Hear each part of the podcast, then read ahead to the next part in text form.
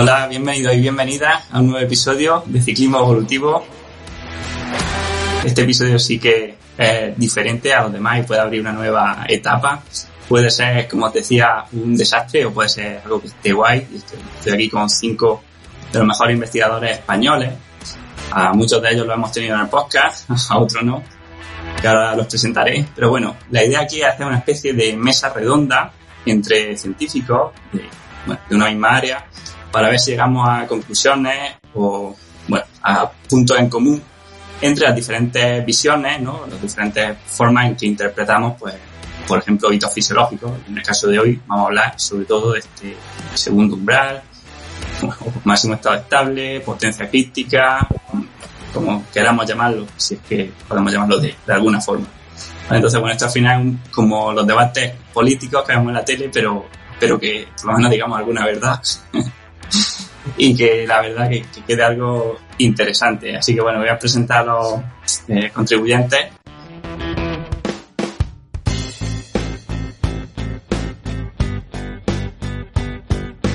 Vale, por un lado es la única persona que es nueva hoy, que es Ibai García Tabach, que trabaja en la Universidad de País Vasco. ¿No? Bueno, Ibai. Eh, muy buenas. Vale, tenemos también a vamos a decir por orden de aparición en la pantalla, Aitor Artuna, Pablo Vázquez Juste, Juan Muria y Frederic Sabater. A los cuatro ya lo hemos tenido en el podcast, pero bueno, creo que hoy podemos tratar de hacerlo de una forma mucho más integradora e interesante. Así que bueno, si os parece, vamos a empezar primero que cada uno tenga un poco de tiempo para pues, explicarnos un poco de dónde viene, qué ha estudiado él en relación a este tema, su postura, su visión, y que bueno, después ya daremos paso a algo de que sea un poco más de buscar la diferencia entre estas posturas, ¿no? Y a ver si podemos llegar a un punto de, equilibrio. Entonces, si os parece, pues empezamos con, con Juan, que creo que es el más experto. Así que, bueno, Juan, cuéntanos, ¿qué, qué opinión te merece este tema? Bueno, eh, buenas tardes eh, para todo el mundo. Eh, más experto en relación al ciclismo, seguro que no lo soy. Como dije en alguna otra ocasión, vengo del mundo del tenis y terminé trabajando en esta área bastante conectado con, mi investigación, pero no por, venir del, lado del ciclismo.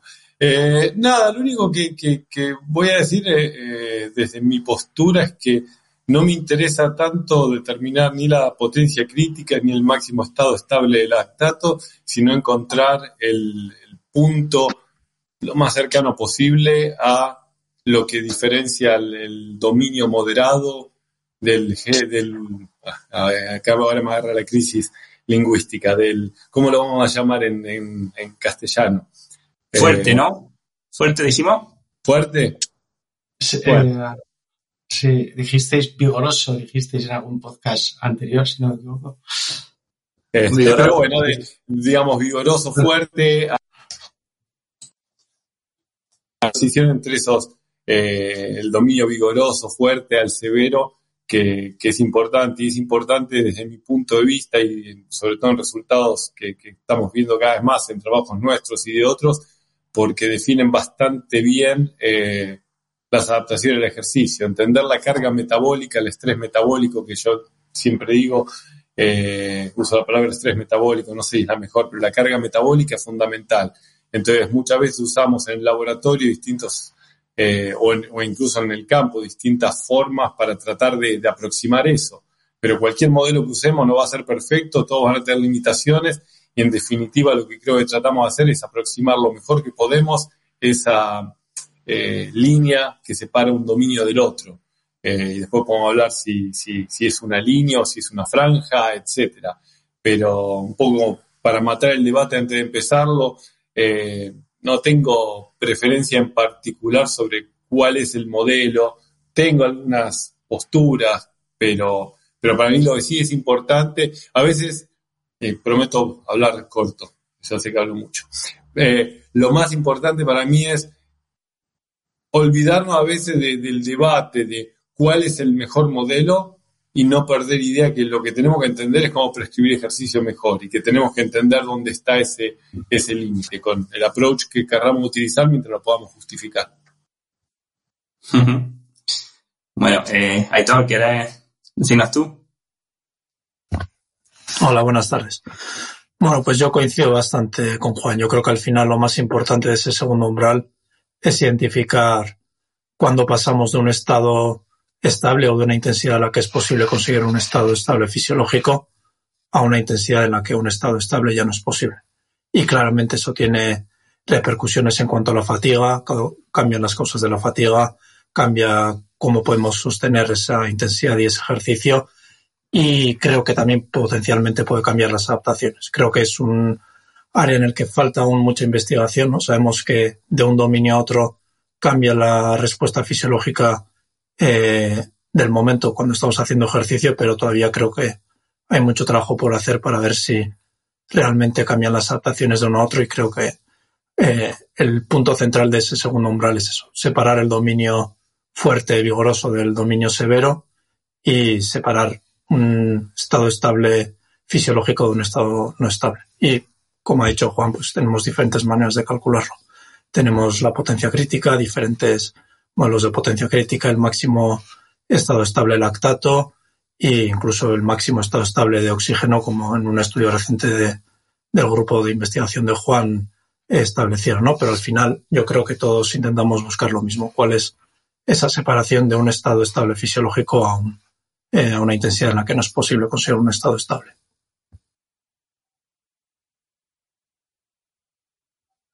Bueno, contigo hablamos en el episodio de toda la curva de potencia crítica. No sé si, por ejemplo, Ibai eh, tiene la misma visión de, de, esto, de cómo podemos medir el umbral, o crees que debemos centrarnos en otros indicadores. Bueno, muy buenas. No sé si, si directamente ya, ya hablar, pero quería, quería agradecer la, oportunidad de, estar aquí con, todos vosotros, tratar de aprender y tratar de aportar algo. Entonces, eh, como, como nuevo, voy a, voy a tratar de añadir una, una nueva perspectiva a la hora de hablar del segundo umbral, porque parece que solo hay tres dominios de intensidad, pero en ejercicios que son muy interesantes, tanto para el rendimiento en muchos deportes como para salud, por encima del segundo umbral, que lo trabajamos en formato de serie. También podemos regular la intensidad. Entonces también, en función de la configuración del descanso y de la serie, podríamos también tener unas respuestas metabólicas concretas y definir otra vez los tres dominios de intensidad a velocidades o potencias por encima de ese umbral. Entonces voy a dejar esto un poco como, como presentación y si queréis luego podemos ir indagando en, en ese segundo umbral medido en cuál de las zonas de, de entrenamiento. No sé si me he explicado bien, pero procuraré explicar este, este punto de vista que nosotros eh, trabajamos de esta manera metodológicamente en, en clínica y, y en investigación bastante menos. Vale, ahora tendremos que hablarlo porque yo no, o sea, no, entiendo a qué te refieres muy bien, entonces creo que ahora lo, hablaremos, pero bueno, decía Juan que mataba el debate, pero yo creo que, que no, y una postura que, creo que puede ser muy, muy interesante es la de Pablo, ¿no? Sobre este tema, y bueno, me gustaría un poco que nos contaras cómo abordáis vosotros, cómo abordas tú este segundo umbral, o si, si crees que tiene eh, eh, existencia o sentido dentro de la teoría de sistemas complejos. Bueno, en primer lugar, buenas tardes. Un placer estar otra vez aquí en el, en el canal de podcast. Y, y bueno, eh, es una pregunta que, claro, que como se suele decir, da para un podcast. es, bastante, bastante complicada de, de responder porque, bueno, eh, yo seré un poco, creo que de los cuatro, eh, quien de una perspectiva un poquito más diferente porque me, bueno, la manera que tenemos de estudiar o como yo entiendo cómo funciona el, el, sistema humano, el sistema fisiológico, eh, no viene determinado por el comportamiento de una sola variable o de una sola, eh, sí, digamos, una sola variable, sino cómo esas variables evolucionan en el tiempo y cómo muchas de ellas interactúan entre ellas, a veces eh, de forma estable, otras veces se desestabilizan, pero lo importante es ver cómo van cambiando a lo largo del tiempo, cómo van evolucionando a lo largo del tiempo. El concepto de segundo umbral, pues quizás para mí, o de, estado estable, yo lo definiría de otra manera. Definiría tanto estado como estable de dos, esas dos palabras de forma diferente a como normalmente se, se definen desde la fisiología clásica o desde la fisiología, digamos, un poquito más eh, que sigue el modelo bioenergético, que será ahora mismo el predominante. Y bueno, un poco nosotros en el grupo lo que vamos viendo es eh, que estas interacciones, eh, sobre todo en estudios de fatiga, pues dan mucha más información a lo largo de cómo funciona el sistema o cómo es el, el, individuo responde al ejercicio, que si nos fijamos solo en una o dos variables y las estudiamos de forma, de forma separada, aunque luego la, en los resultados en la discusión se hablen, se hablen de ellas de forma interconectada o, o que una es dependiente de la otra, ¿no? Es un poco, esta es la filosofía de, creo que, creo que sería un poco el, el, el, el que tenga una visión más diferente, pero bueno. Bueno, vamos a ver si podemos integrar una cosa con, con la otra. Y bueno, por, último, pero no menos importante, Frederick, eh, la verdad que me interesa saber un poco qué, qué opinas del tema desde tu, desde tu perspectiva. Pues a ver, yo creo que tengo perspectivas, no sé, creo que un poco mezcladas y que a veces se mezclan un poco también como científico por un lado y como entrenador por otro. Y, o sea, que está el hecho de que una cosa es el hablar en teoría, por ejemplo, de si existe eh, un umbral o no existe un umbral. Y en eso es una cuestión en la que yo creo que estoy, cada vez gracias a tu podcast sobre todo, he mirado más cosas de los sistemas complejos y entonces en relación a lo que decía Pablo, de que no está tan claro que, por ejemplo, un estado estable realmente, realmente nunca hay un estado estable si el tiempo es suficientemente largo. Hay ciertas variables que se estabilizan durante un tiempo determinado si mantienes una intensidad, pero eso no significa que todo el organismo entero esté en estado estable. Y eso, entonces, desde el punto de vista teórico, en el que tenemos que pensar si es verdad que existe o no, y luego, por otro lado, está la idea mía, que más o menos creo que es que tal vez el umbral no sea la única variable que tenemos que mirar, pero sí que parece que hay puntos donde esos saltos en la en lo que varía cada una de las variables, digamos el lactato eh, o el consumo de oxígeno, hay puntos en los que el cambio es más, más agudo, más pronunciado. Entonces, a partir de ese punto, que puede no ser un punto y puede ser una franja, la cuestión está en si eso es importante para el entrenamiento y si nos puede ayudar con la prescripción del entrenamiento, porque pensamos que nos va a dar mejores adaptaciones o adaptaciones diferentes. Entonces, no sé si me he explicado muy bien. Creo que eso. Bueno, perfecto. Bueno, ya a partir de aquí es la guerra, así que cada uno que puede interrumpir cuando quiera, ¿vale? Si queréis levantar la mano, perfecto, si no, pues directamente. Pero bueno, por ejemplo, empiezo yo para, romper el hielo un poco con lo que decía lo último, ¿no? De Cedric. O sea, ¿de verdad hay diferencia o creéis que hay diferencia significativa en la fatiga que acumulamos, por ejemplo, pedaleando 15 vatios por encima o 15 vatios por debajo de umbral respecto a los cambios de esa misma magnitud a otras intensidades? Porque yo sinceramente cuando voy entrenando a veces, muchas veces no, no noto que la fatiga que acumulo un poco por debajo de umbral sea significativamente diferente que si estoy justo umbral o justo por encima, ¿no? O sea, que, al final también me estoy fatigando realmente. O sea, que mi umbral, por ejemplo, sea 300 vatios, cuando voy a, a 280, ostras, también me deja bastante fatiga, ¿no? Entonces, ¿hasta qué punto podemos decir eh, esto, no? O sea, ¿creéis o pensáis que este umbral de verdad marca diferencia a nivel de, de ejecución, ¿no? De la fatiga que, que sufrimos. Yo diría que eh, una cosa importante a, a, clarificar es eh, desmentir un poco la idea originaria de la potencia crítica o el segundo umbral como una intensidad que se puede mantener durante un muy largo tiempo de manera casi perpetua sin fatigarse. Obviamente cualquier intensidad va a llevar a la fatiga, sea cual sea eh, esa intensidad a 200 vatios una persona se puede fatigar, teniendo un umbral de 400 y a 500 también.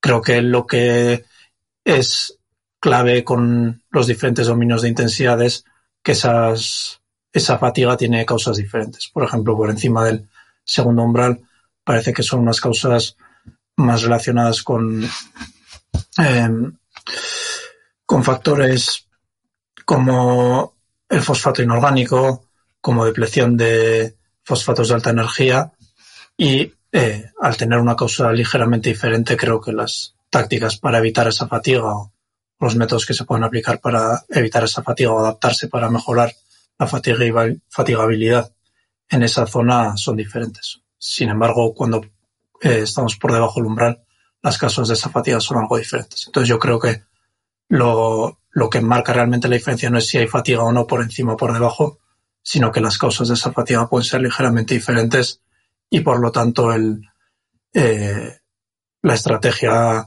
a llevar para evitar o mejorar la fatigabilidad en una zona u otra puede ser ligeramente diferente.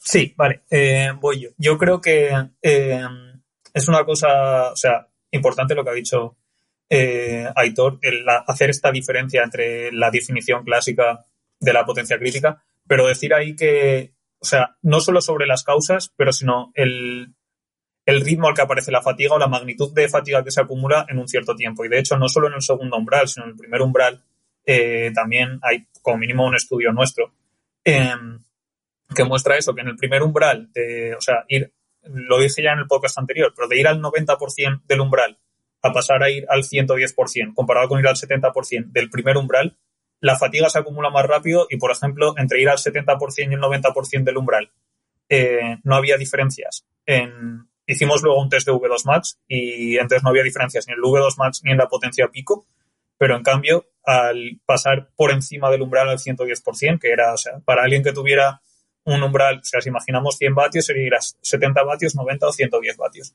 Entonces, cuando iría a 100 vatios, eh, creo que todo el mundo tenía más de esto, pero bueno.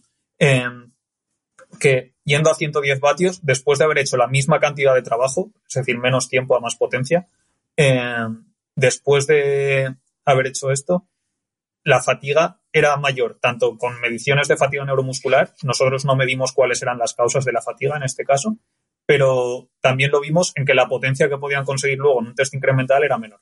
Es decir, que algo está pasando que luego podemos hacer menos ejercicio. Y, lo que pasa es eso, es desproporcionado comparado de ir al 70 al 90%, que aumentas ese 20% del umbral, pierdes un poco, pero no era significativo en este caso, y de ir del 90 al 110, pierdes mucho más. Que es la cuestión, es lo que decíamos antes de que lo que cambia es el ritmo de aparición de la fatiga. Si antes tenías fatiga después de, me lo voy a inventar, mil kilojulios, ahora eh, después de mil kilojulios en un momento no tienes fatiga y en el otro momento sí, si pasas de una cierta intensidad. Entonces es lo que nos hace pensar y todo esto en relación a la potencia crítica o lo que sea con el segundo umbral, ahí está mucho más estudiado y mucho más medido de que es un umbral de fatiga que da fatiga, o sea, que te fatigas más rápido una vez pasas por ahí y que lo que decía Héctor de las causas.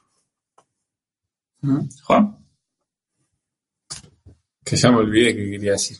Eh, no, creo que quieran conexión con eso. hay, hay muchísimos datos que, muestran cuando pasas de una zona a la otra, eh, los cambios son desproporcionados. El artículo que, del que habla Fred está bueno, pues incluso muestra cómo eh, pasando del moderado al vigoroso o pesado, eh, ya, ya se notan las diferencias y mucho más cuando pasas la segunda, el segundo umbral. Pero hubo dos cosas interesantes que se dijeron antes. Eh, uno lo que decía Ibai con respecto, pero ya es otro tema casi, decir, bueno, una vez que entramos al severo, también hay distintas formas de entrenar ahí, de hacer cosas ahí. Pero la otra cosa que me gustó escuchar es lo que decía Pablo, que él dice, bueno, yo creo que voy a hablar algo distinto acá. Pero me parece que en definitiva todos hablamos más o menos de lo mismo, a veces nos focalizamos en cosas distintas, pero no hay tanta diferencia. Esta idea de, bueno, ¿qué es el estado estable? ¿Cuánto dura? Eh, ¿En qué condiciones? Eh, estamos siempre exactamente igual desde un punto de vista nutricional. Es la potencia crítica la misma después de media hora de trabajo eh, que desde una hora de trabajo y depende de lo que hayamos hecho de intensidad antes, etcétera. Entonces, son procesos mucho más dinámicos de lo que queremos aceptar. Y algo que yo aclaraba la otra vez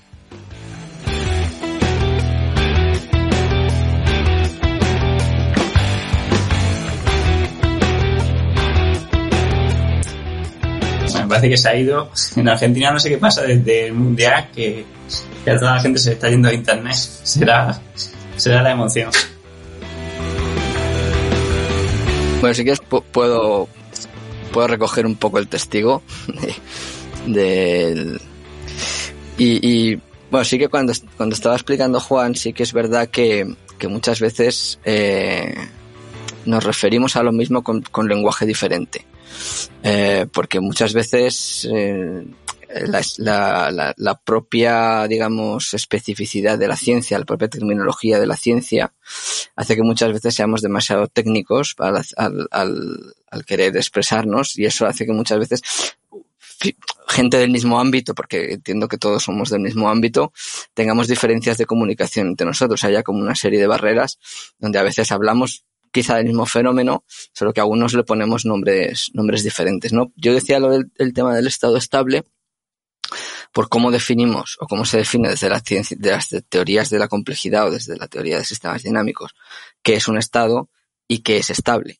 Un estado significa donde eh, tú, bajo una serie de parámetros que están fijos, perturbas un sistema y cuando esa perturbación genera un cambio en el comportamiento de la variable o del sistema que tú quieras analizar, pero enseguida que esa perturbación cesa, el sistema vuelve otra vez a su mínimo, a su estado mínimo, de mínimo consumo de energía.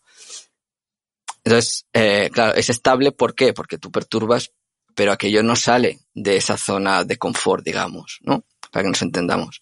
Entonces, si tú a una carga, tú, tú colocas una carga que siempre se mantiene igual durante un cierto periodo de tiempo y no generas un cambio cualitativo, siempre va a ser estable.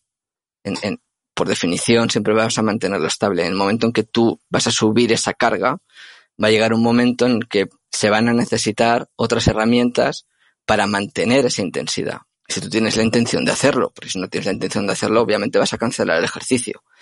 Y eso lo hemos visto muchísimas veces.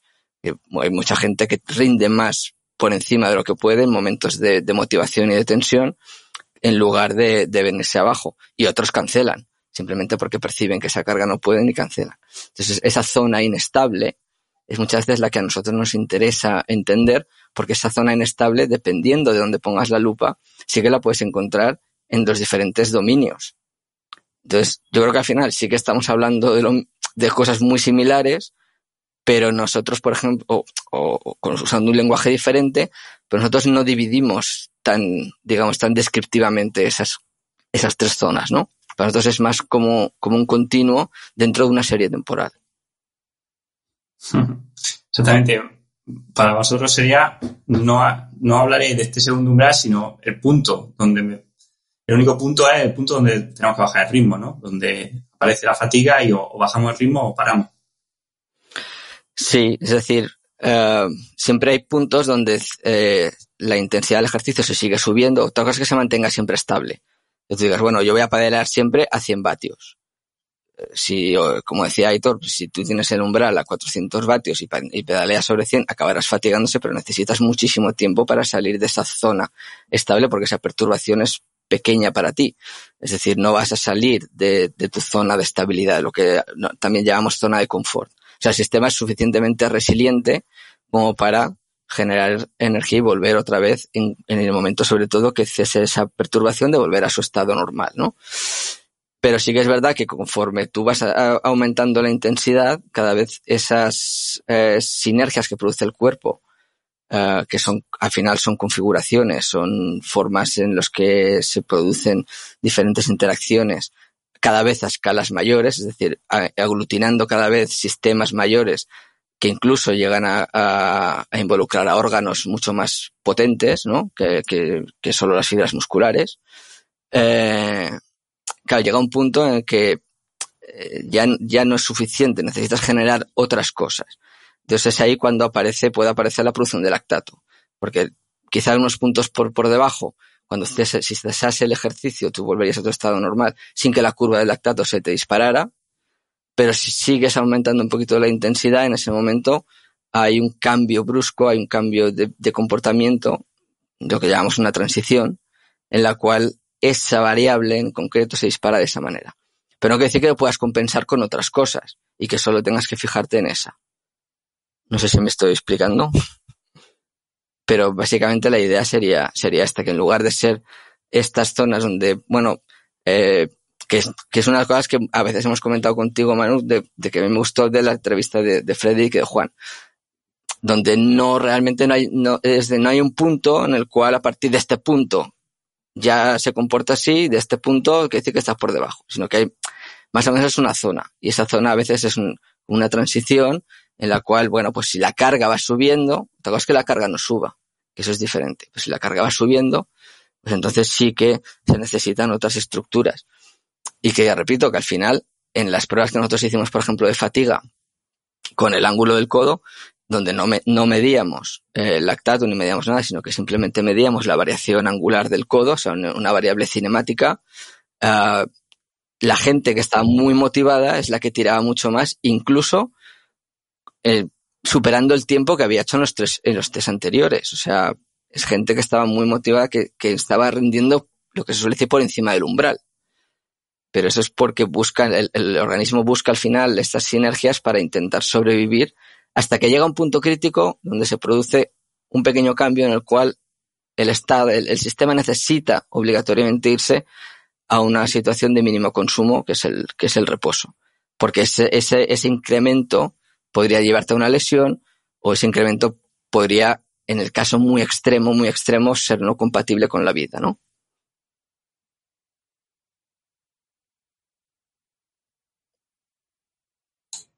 Entiendo que, que, que, me toca y voy a recoger también todas estas perspectivas últimas in, in, integradoras, donde creo que también hablamos de lo mismo, de diferentes enfoques y obviamente en diferentes dominios los mecanismos de, de, de fatiga son, son diferentes. Lo que sí voy a añadir quizá es que, bueno, en ciclismo igual midiendo el MLSS tenemos un poco menos de experiencia, sí que hemos participado en asesoramiento de equipos UCI Pro Tour eh, top, pero ya sabéis que el MDSS o este segundo umbral bien medido quizá requieren de una metodología un poco más, más eh, laboriosa. Pero, por ejemplo, en, en, corredores que hemos trabajado mucho más, eh, el hacerles correr 0,2 kilómetros por encima del MLSS medido con precisión es, se ve claramente que ellos ya empiezan a, a correr de una manera diferente, te empiezan a decir que, eh, que están incómodos, que hoy no es su día. Entonces, eh, cre creo que sí que hay una diferencia bastante clara, no exactamente un punto, pero creo, que hay una diferencia eh, bastante clara. Y, y por añadir, que Juan decía que quizá estábamos hablando de cosas diferentes al entrenar por encima del, del segundo umbral. Quizás sí, porque las vías metabólicas que activamos son diferentes, el tipo de fibras musculares son diferentes, pero en ese trabajo si nosotros, y recojo también que ha dicho Juan al principio de todo el podcast, donde ellos su objetivo es principalmente pautar o recomendar o prescribir ejercicio de precisión. El nuestro es el mismo, independientemente de la metodología que utilicemos, porque en servicios de consultoría profesionales eh, utilizamos métodos diversos para lo mismo. Pero desde el punto de vista de la estabilidad, que es el que mejor nos ha funcionado, el que más en práctico lo vemos, desde el punto de la, de la estabilidad, nosotros pautamos entrenamiento de igual manera por encima del segundo umbral que por debajo de, del segundo umbral. Y me atrevería a decir que eh, haríamos también otro tipo de trabajo, que esto lo podemos hablar luego, diferenciamos también un, tipo de trabajo de por encima del segundo umbral hasta 120% o algo así, hablando en, en corredores andando hasta la velocidad aeróbica máxima, que ya sé que es un concepto que igual aquí no gusta mucho, pero con ciertos matices igual sí que nos podría gustar un poco más, pero ahí hacemos un tipo de trabajo y por encima de esa velocidad hacemos otro tipo de trabajo buscando la estabilidad también y volvemos a definir las, las intensidades. Y tratando de explicarlo un poco mejor, que os he escuchado en algún podcast anterior donde igual habláis de cinco o seis zonas, Z1, Z2, Z3, y a partir del segundo umbral o esa zona de series Z4, pues nosotros ahí hacemos otra vez cinco zonas y esa Z5 o por encima de esa velocidad aeróbica máxima volvemos a hacer otras cinco zonas porque si regulamos bien el descanso podemos tener una respuesta de lactato en valores de, reposo, por ejemplo. Em, y creo que aún no me he explicado del todo bien, pero lo voy a dejar para indagar más adelante.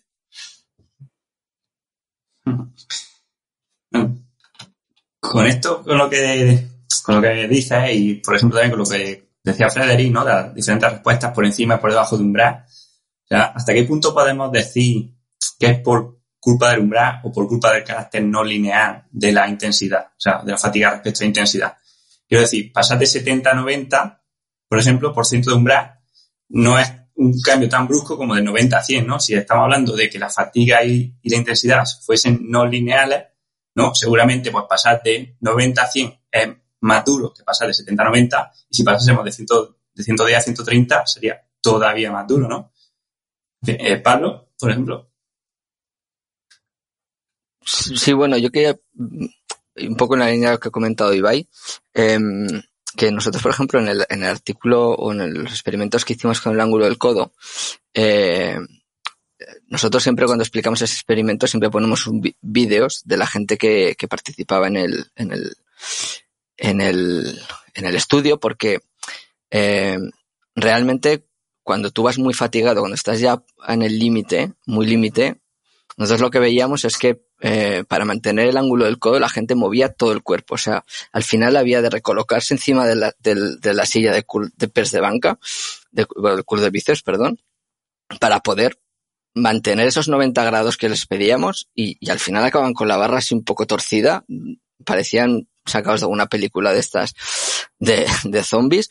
Y, y claro, es, un momento, es, un momento donde implica todo el cuerpo, es decir, las sinergias que hay, que se están, que se han generado principalmente a nivel muscular, ya están gobernando eh, estructuras mucho más importantes que involucran a todo el cuerpo. Pero llega un momento que ya no se puede mantener más y por lo tanto hay, es necesaria esa cancelación, cancelación de ejercicio. Por lo tanto, es normal que cuando vemos a un deportista, por ejemplo, que está en, en, su, en su máximo, corredores que cambian su técnica, que no corren igual en los entrenamientos que cuando están en, eh, durante la competición, eh, gente que, que modifica su gesto técnico, entonces el entrenador muchas veces le intenta corregir sobre todo para que, para evitar lesión, etcétera, etcétera. Pero es un producto de que la, eh, la, intensidad es tan alta que al final tienes que involucrar tantas estructuras corporales que te hace modificar la técnica, digamos, entre comillas, ideal. Esto es lo que quería un poco aportar.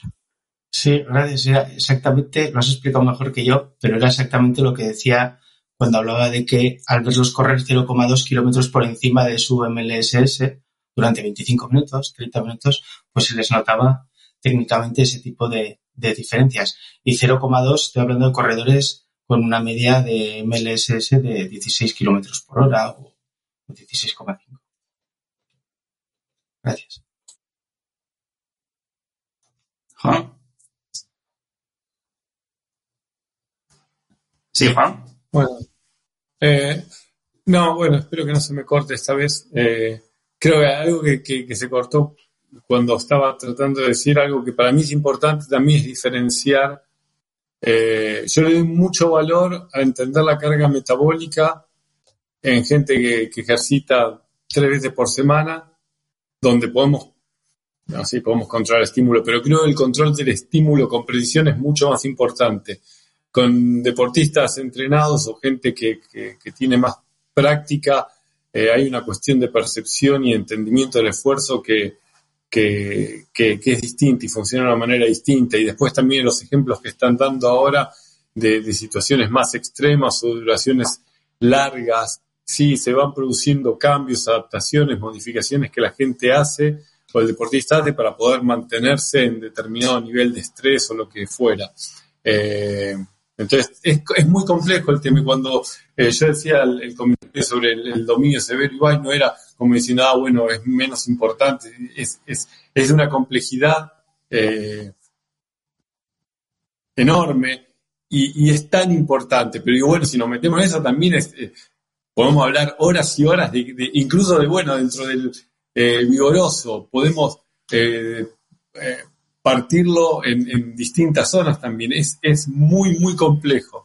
Eh, pero digo, algunas de las cosas que describen ustedes creo que aplican mucho más a duraciones largas en donde estamos llevando a alguien casi al extremo de, la tolerancia con, a veces lo que hablo yo, que es decir, bueno, gente que ejercita tres veces por semana. ¿Notamos diferencias en las adaptaciones o no si podemos eh, controlar la perturbación, el estrés metabólico que ponemos? Y la respuesta es que sí, porque lo vemos con resultados que esperemos publicar pronto.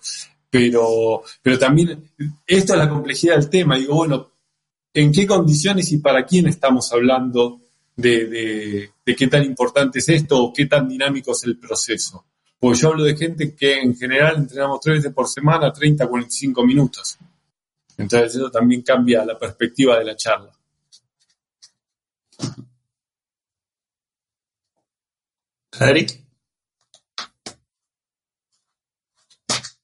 Pero no se te escucha. Ahora, y yo quería ir, Manuel, a la pregunta que has lanzado antes sobre que si es un cambio de la simplemente derivado de la no linearidad. Y lo que ocurre es que yo pienso que, o sea, también me lo planteo, si es el caso, ojalá pudiéramos haber hecho el estudio haciéndolo al 70, al 90, al 110, al 130, pero al final es lo que ocurre, que siempre intentamos dar un pasito más en nuestras interpretaciones de lo que nos dan los datos, pero a la vez tenemos muchos datos pasados, por ejemplo, que nos muestran que, o sea, no solo está la no linearidad del ejercicio, sino que también parece ser que tiene un efecto el pasar algunos puntos porque entonces ocurren cambios, o sea, en que una cosa que era lineal deja de ser lineal, como es, por ejemplo, la aparición del componente lento del consumo de oxígeno. El componente lento del consumo de oxígeno, en, por otro lado, en duraciones en las que se mide. Nadie tiene a nadie siete horas y a lo mejor después de siete horas aparecía un componente lento del consumo de oxígeno. Y de hecho, hay un estudio que hizo mi director de tesis de 24 horas corriendo en cinta o estudios que hemos hecho de tres horas en, cinta o en bici. Y lo que ocurre es que tienes un aumento del consumo de oxígeno, pero no sabemos si hay una parte ahí de un componente lento que aparece después o es simplemente una pérdida de la economía. Entonces, pero en principio, cuando haces un ejercicio corto, un ejercicio de menos de una hora, en el dominio moderado no aparece el componente lento del consumo de oxígeno. Y en el momento en que pasas de ahí, aparece el componente lento. El coste en consumo de oxígeno por cada vatio aumenta un poco. O sea, si necesitas un poco más de oxígeno para ganar un vatio más de potencia. Entonces, estas cosas antes no cambiaban y ahora sí que cambian. Y esto es lo que nos da que pensar y nos hace pensar que no es simplemente que sea una curva que no es lineal, que es, no voy a decir si es exponencial o no, pero sea como sea, o si es una potencia. O sea, no conozco la, función matemática que mejor se ajusta, pero parece ser que no es solo eso. Y aún así, esto es lo que parece ser ahora, pero también podría ser esto un problema de nuestros instrumentos de medida, que sí que sea en realidad una curva que esté definida por una función, eh, sea como sea, pero que no sea una, una línea, y que la precisión de los instrumentos de medida no nos permita ver los cambios suficientemente pequeños cuando estamos en la parte que parece plana de la curva y luego aumente. Pero en general sí que parece ser que, estos cambios se dan y que hay cambios relativamente bruscos. Pues, por ejemplo, el otro cambio clarísimo es la acumulación del lactato. El lactato que no se acumula por debajo del MLSS y que por encima del MLSS, hagas lo que hagas, si sigues, el lactato no deja de subir nunca. Bueno, cogiendo un poco lo que, lo que dice ahora de los, de los modelados, creo que hay una cosa en la que creo que estamos de acuerdo, de momento, es que al final decíamos que no hay un estado estable, ¿no? Y que por tanto no puede haber una asíntota, o sea, la, potencia crítica no podría ser una asíntota, ¿no? Pero bueno, aquí tenéis una, una serie de artículos, ¿no? Tanto todos como Ibai, uno eh, a favor de la, la potencia crítica, ¿no? De como una medida, una curva hiperbólica, Luego hay también estudios o artículos que la ven como una ley de potencia. Entonces, no sé qué, qué, qué, opinión tenéis de, de estos dos, sea, de, estos dos modelajes de, la curva y un poco, pues, saber un poco vuestra visión de cada uno. ¿Meto? Eh, yo diría que a rasgos generales una ley de potencia se aproxima bastante bien a la curva de, de intensidad y tiempo. Si ponemos potencia potencia-tiempo si cogemos un gran abanico de, duraciones, ¿no? Desde las duraciones más cortas, desde unos segundos, unos pocos minutos, hasta horas. Pero creo que cuando hilamos más fino, eh, parece que la relación matemática entre intensidad y tiempo va cambiando ligeramente cuando cruzamos los dominios de intensidad. Por ejemplo, si cogemos eh, el artículo de Puchovitz sobre el model, la modelización de la intensidad y tiempo, parece que la parte del dominio severo sería una relación hiperbólica, pero que luego a partir de ahí pasa una relación logarítmico lineal, lineal. Entonces, yo creo que a rasgos generales una ley de potencias se aproxima bastante bien a la relación que hay entre tiempo e intensidad, pero creo que cada dominio de intensidad tiene relaciones ligeramente diferentes. Y como decía Frederick, eh, cuando yo creo que cuando nos aproximamos eh, o reducimos la, el abanico de tiempos que estamos modelizando, se dan ciertos cambios en los umbrales que cambian como cuál es la relación matemática entre el tiempo e intensidad.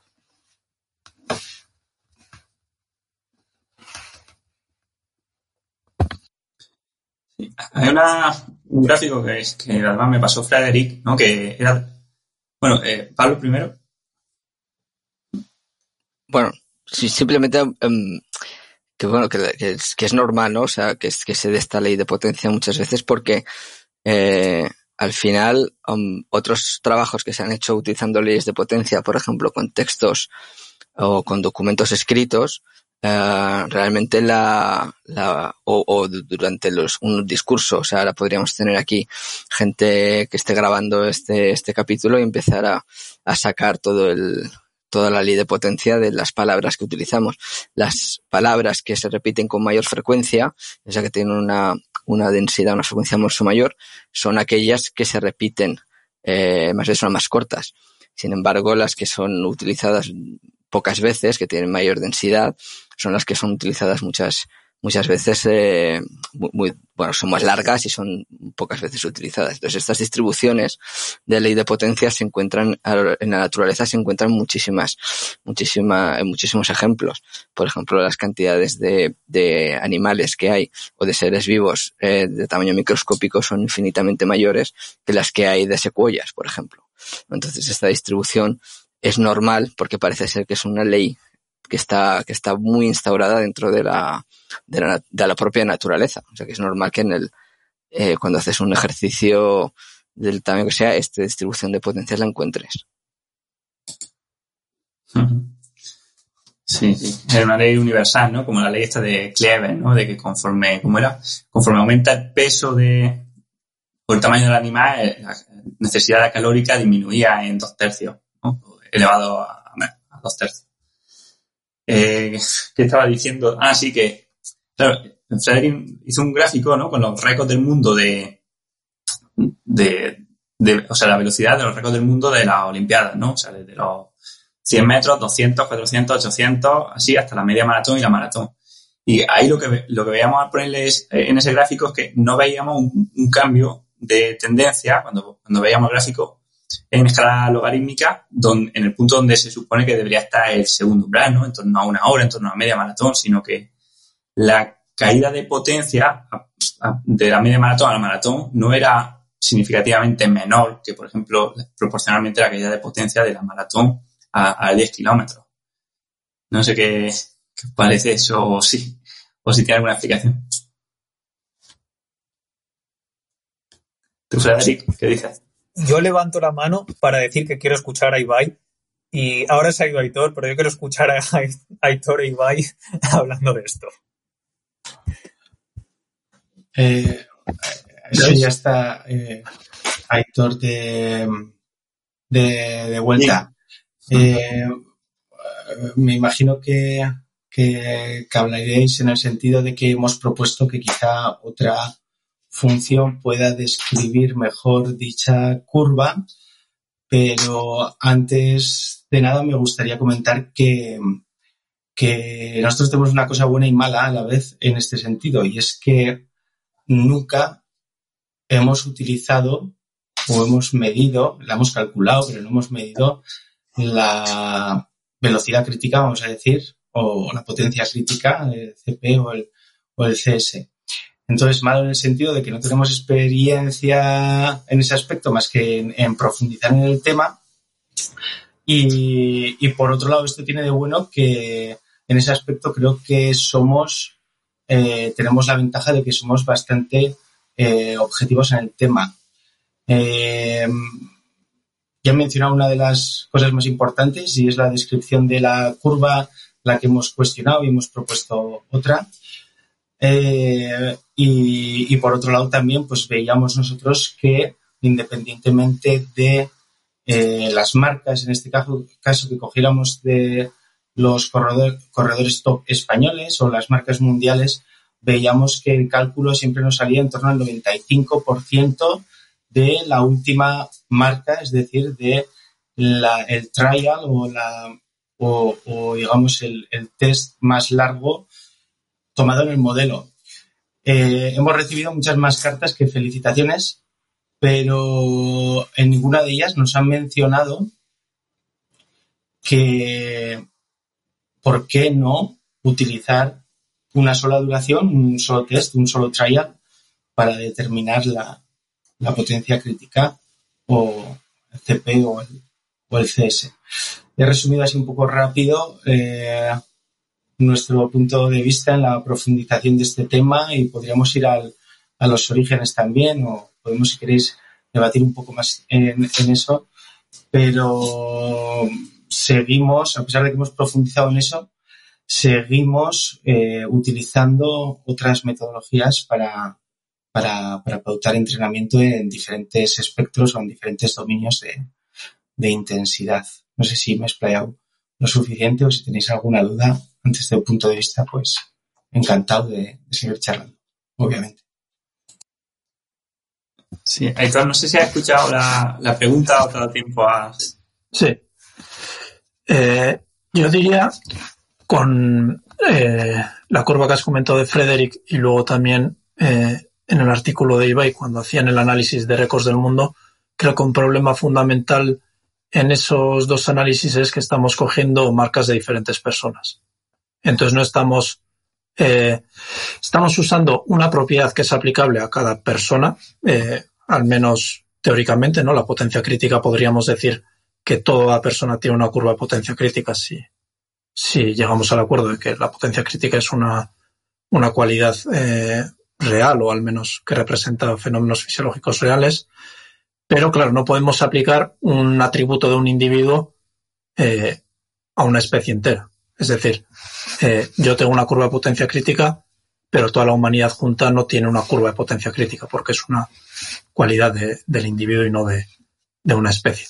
Entonces, creo que ese puede ser un problema y que ese eh, aplicar los valores de diferentes personas, diferentes atletas, para sacar la curva de potencia crítica puede llevar una, o la curva de intensidad tiempo puede llevar a una relación de intensidad-tiempo que no sea realmente la que suele demostrar una persona individual, ya que la persona que corre 100 metros y la que corre un maratón tiene cualidades fisiológicas muy distintas y la persona que hace una maratón no va a tener eh, la misma caída en la curva que una persona que hace 100 metros. Entonces creo que hay poder unos problemas. Y eh, luego, con lo que ha dicho Ibai de por qué no usar solo la duración más larga y aplicar el 95%, eh, creo que bueno, el modelo de potencia crítica, este es, o sea, estando de acuerdo o no, él mismo lo explica y cuando lo, se aplica a diferentes personas se, se explica por eh, valores diferentes de W'. ¿no? Podemos tener dos personas que tengan la misma potencia en 15, 12 o cualquier minuto eh, o cualquier duración que escojamos, pero tengan potencias muy diferentes e intensidades más altas o duraciones más cortas.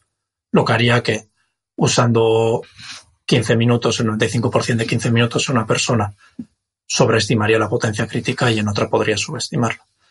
Y para finalizar, quería decir que el, problema o, uno de los problemas que yo creo que era también importante en, eh, en el artículo de Ibai es que al final la potencia crítica funciona dentro de los parámetros que hemos estudiado y hemos visto que funciona.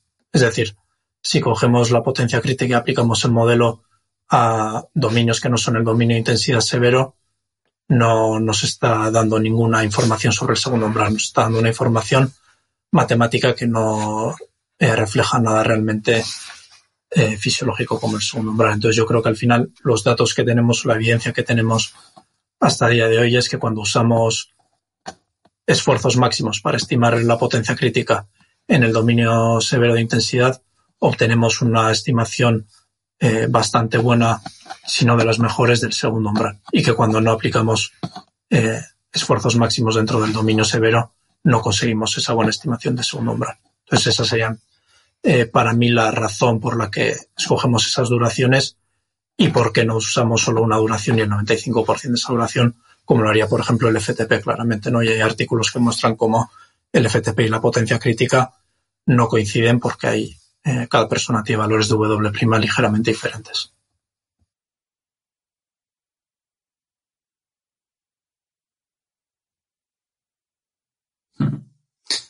Frederick. Yo quería comentar ahora un poco sobre el aspecto práctico de esto, tanto de lo que han dicho Ibai como de lo que ha dicho Aitor. Yo creo que en la práctica eh, la potencia crítica o la velocidad crítica en este caso tiene una gran ventaja respecto a un test en el que solo tomes una duración, porque es que lo que ocurre es que si tú tomas un, si tú haces un test de una sola duración, te da solo un punto. Pero si tú tomas un test de como mínimo dos duraciones y luego matemáticamente si tienes tres o cuatro es mejor. Pero digamos que solamente tienes dos y que en teoría estuvieras seguro de que están bien hechos y que son máximos. Lo bueno que tienes es que te la relación entre esos dos. Entonces, si tú tienes tu test de tu potencia de, no lo sé, de tres minutos y tu potencia de 15 minutos, o sea, lo podemos ver como potencia crítica o lo podemos ver de una forma distinta. Lo, interesante es que te da información sobre la curva y por tanto sobre todos los puntos que hay en medio. Entonces, eh, tú podrías tener dos personas que tienen la misma potencia en seis minutos, digamos, que sean, no sé, 400 vatios en seis minutos, pero que una en 12 minutos tenga, me lo voy a inventar, 370 y otro 350 y mientras tanto, la que tiene menos vatios entre, en, en 12 minutos tendría más vatios en 3 minutos y la que tiene más vatios en, lo largo tendría menos en lo corto. Entonces te da una información de cuando se aumenta la, la duración, a qué ritmo se pierde, eh, quién pierde más potencia, que es lo que nos da muchas veces la información que en atletismo muchas veces está muy claro porque especialmente en medio fondo es factible tener a alguien que haga especialmente en categorías menores, alguien que corra un 800, un 1500 y un 3000 y hay gente que es mejor en 1500, gente que es mejor en 800 y gente que es mejor en 3000. Y ahí puedes tener un corredor de 800 y uno de 3000 que los dos hagan la misma marca en 1500. Pero el, de, el corredor, de, el, especialista, el especialista de 3000 corre más rápido el 3000, es decir, pierde menos velocidad del, del 1500 al 3000 y el especialista de 800 corre más rápido el 800, es decir, gana más velocidad del 1500 al 3000.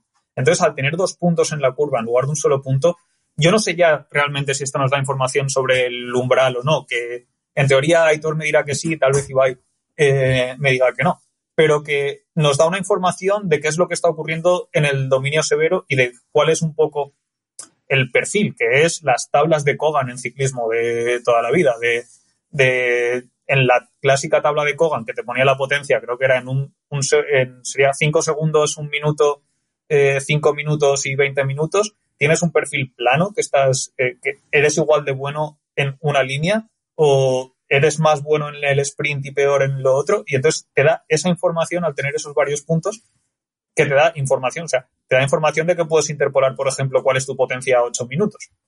O entonces, para, a la hora de prescribir el ejercicio en el dominio severo, yo considero que esto es interesante y luego está lo de la recuperación de W' y estas cosas que son otras cosas que mirar que también son interesantes al respecto. la parte más interesante para mí muchas veces de esto no es tanto el me da realmente una buena indicación de si es el umbral o no. Personalmente yo cuando lo uso pongo la, o sea, saco la medición de potencia crítica igual con el test más largo de 15 minutos y si es corriendo lo hago por distancia, así que puede salir cualquier cosa entre a lo mejor 11 y 14 o 15 minutos.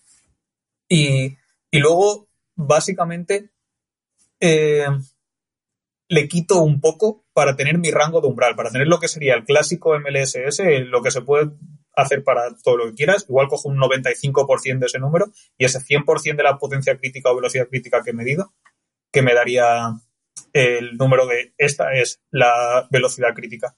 Y tengo la sensación de con eso más o menos, y esto es mi sensación, esto no es una medida científica en absoluto, pero con eso más o menos capturo esa zona de transición entre lo que uno llamaría el MLSS y otro llamaría la potencia crítica, que muchas veces queda a una intensidad un poco más alta.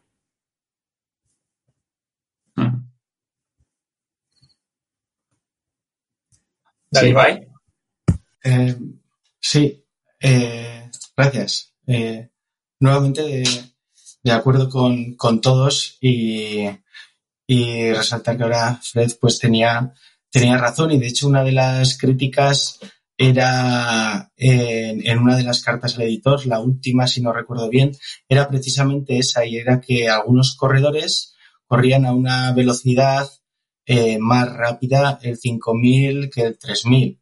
Entonces decimos, bueno, pues quitamos el 3000 y otra vez estaba el mismo porcentaje de esa eh, velocidad de la distancia más larga. Bueno, pues entonces estimamos el 3000 teniendo en cuenta las demás marcas usando la, la clasificación de la IAF, de la Federación Internacional de Atletismo, y nos volvía a ocurrir lo mismo. Entonces tampoco eh, yo, eh, al igual que Juan, no quiero defender ninguna postura ni otra metodología. Cada metodología tiene sus limitaciones, pero hay que conocerlas muy bien a la hora de, aplicar porque estás asumiendo esas limitaciones. Entonces yo voy a lanzar una pregunta, un ejemplo. Vamos a poner un ejemplo. Eh, y otra vez en, velocidad porque me parece más aplicable como también antes decía Juan, a otras poblaciones porque lo podemos aplicar andando, porque igual un EPOC severo eh, ya sentado está, está incluso en, entrenando. Entonces voy a hablar en, velocidades. Y eh, si pusiéramos, si hacemos series, digamos, por ejemplo, que hablábamos antes de porcentajes por encima de ese segundo umbral, vamos a decir a 120% del, del MLSS o del, CS, em, y regulamos, hiciéramos 15 segundos con un minuto de descanso a esa velocidad, seguramente tengamos una respuesta de lactato a lo largo de 30 minutos como en valores de reposo. Si subo a 30 segundos la serie y un minuto de descanso, tendría el lactato, subiría por encima de valores de reposo. Es decir, ya hemos pasado ese umbral que el primer umbral, digamos, ¿no? Y estamos dentro de, los dos umbrales. Si subimos la serie a un minuto, hacemos un minuto con uno de descanso al 120% del umbral, probablemente, probablemente bastante seguro que el lactato estaría muy cerca de esa máxima estabilidad de lactato para esa, ese entrenamiento o esa configuración de, de series. Entonces, en ese entrenamiento lo que vemos es que vuelve a haber dos umbrales. A partir del segundo, si ya subo a un minuto y 15 segundos con uno de descanso, probablemente no acabe los 30 minutos de entrenamiento. Entonces, nosotros esto lo sabemos hacer con el MLSS y aún no lo sabemos hacer con el, con el, con el CS eh, o con el CP. Entonces, eh, seguimos viendo una mayor aplicabilidad eh, utilizando este, en este sentido el, concepto de, la estabilidad. Y no sé si he girado excesivamente el, debate, pero, pero ya veis que no quiero tratar de defender ninguna postura, sino que arrimarnos a una cosa práctica que podamos utilizar con un poquito más de, de precisión. Juan. Sí, yo, iba a decir otra cosa, pero en función de este último comentario de, de eh, lo que pensaba es que, sobre todo cuando entras en esas duraciones más largas, supongo que un minuto quince con un minuto de pausa y que te vas acercando al severo, en ese sentido quizá el modelo de la, de, de la potencia, la velocidad crítica ayude porque se puede entender el, W prime un poquito mejor y, y cuánto hay de capacidad anaeróbica va a determinar también el impacto que tenga la duración más larga con la misma, eh, con la misma pausa. Eh, entonces digo, de nuevo, cada modelo ofrece cosas a favor y cosas en contra.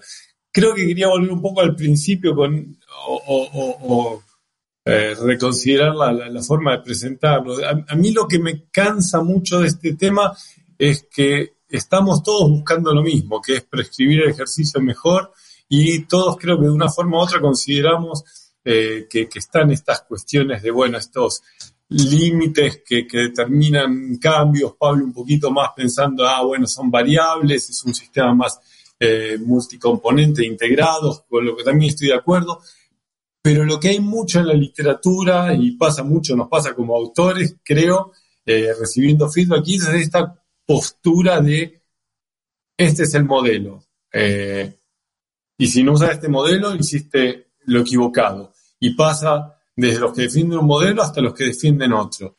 Y creo que eso es lo que que, que, que porque cada modelo tiene cosas a favor y cosas en contra, pero en definitiva todos estamos buscando lo mismo para mejorar la calidad de la prescripción del ejercicio.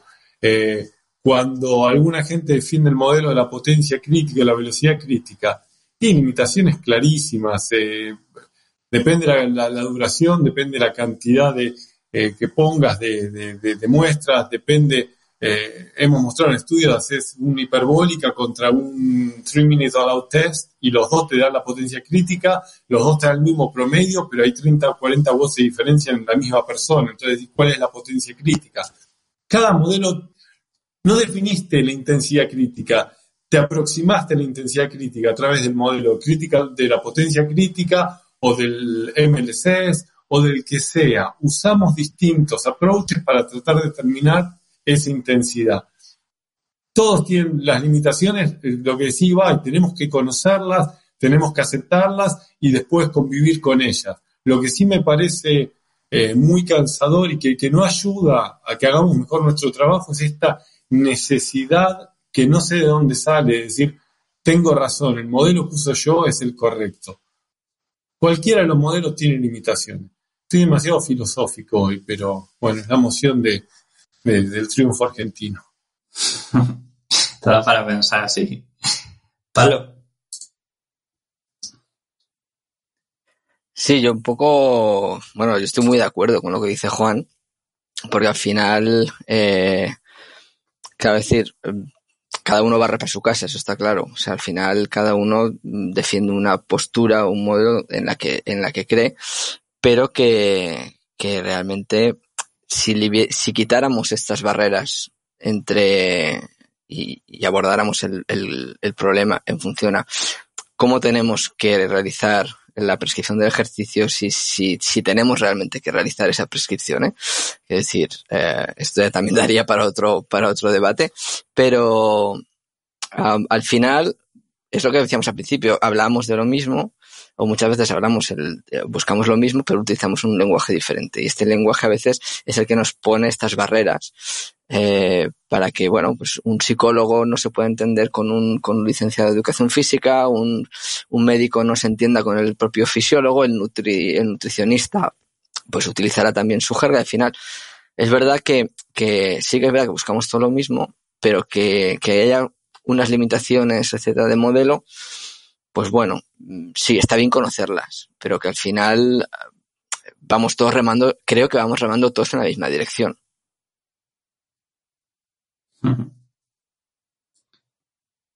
Vale, creo que está. Sí, sí, Frederic. Yo quería comentar aquí que tengo la sensación de que estoy de acuerdo, pero respecto a lo que dice Juan, creo que es verdad que hay ocasiones en las que hay gente que publica papers, pues por ejemplo, no, será, no sé si serán las cartas al editor del artículo de Ibai, yo por ejemplo no lo he leído, pero si son, que hay muchas veces que en la ciencia nos atacamos o unos autores atacan a otros. Yo creo que por ahora no atacaba a nadie, por ahora. Em, pero que, que sí que es verdad que nos atacamos y que muchas veces estamos remando en aunque estemos todos remando en la misma dirección.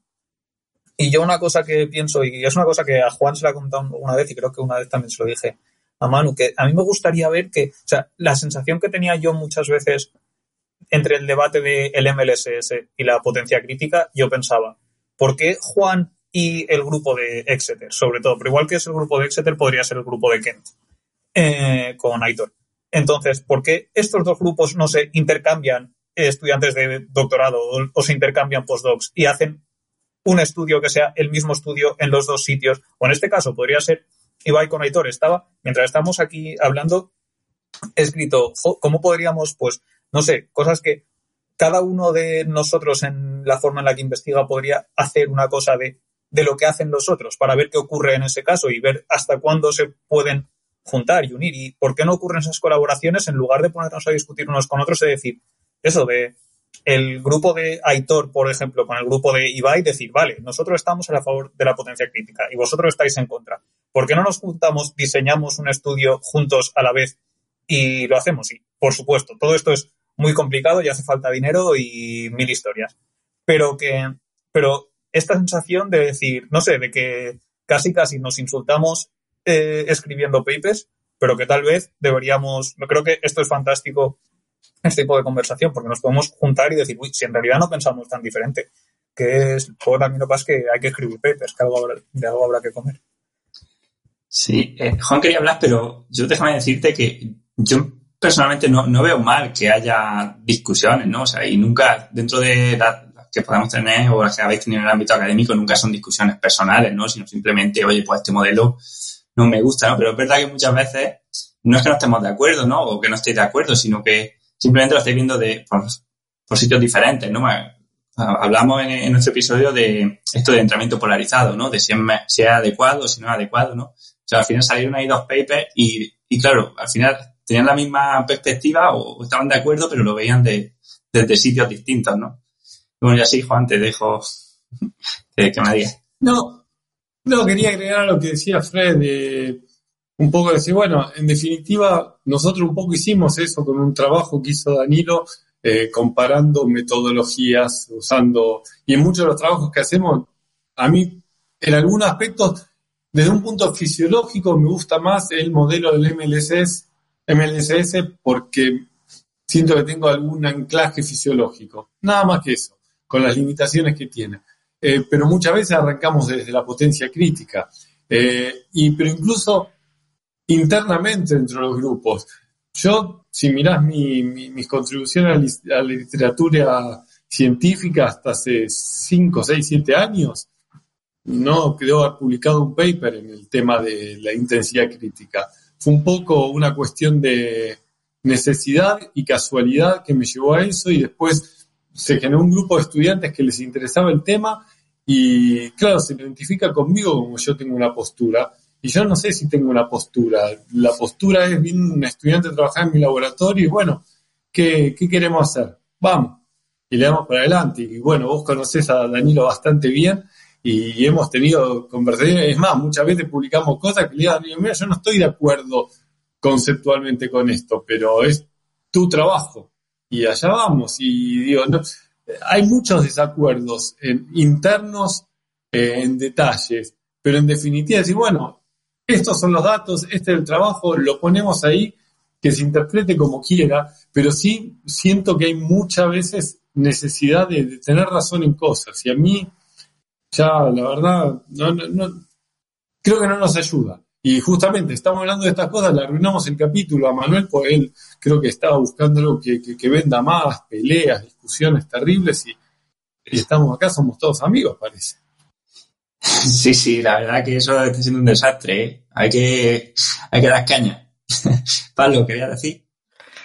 Sí, yo quería en ese sentido recomendar un, un artículo de, de, Robert Ristovsky, que es, eh, bueno, fue mi director de tesis, ha sido uno de, el director de tesis, yo creo que de la mayoría de los miembros del grupo de Complex Systems in Sport, eh, donde él expone claramente que, bueno, se ve con, a través de, varios datos y tal, estas barreras si utilizáramos principios y, conceptos que son comunes a muchísimas ciencias, pero que cada ciencia lo nombra de una manera diferente.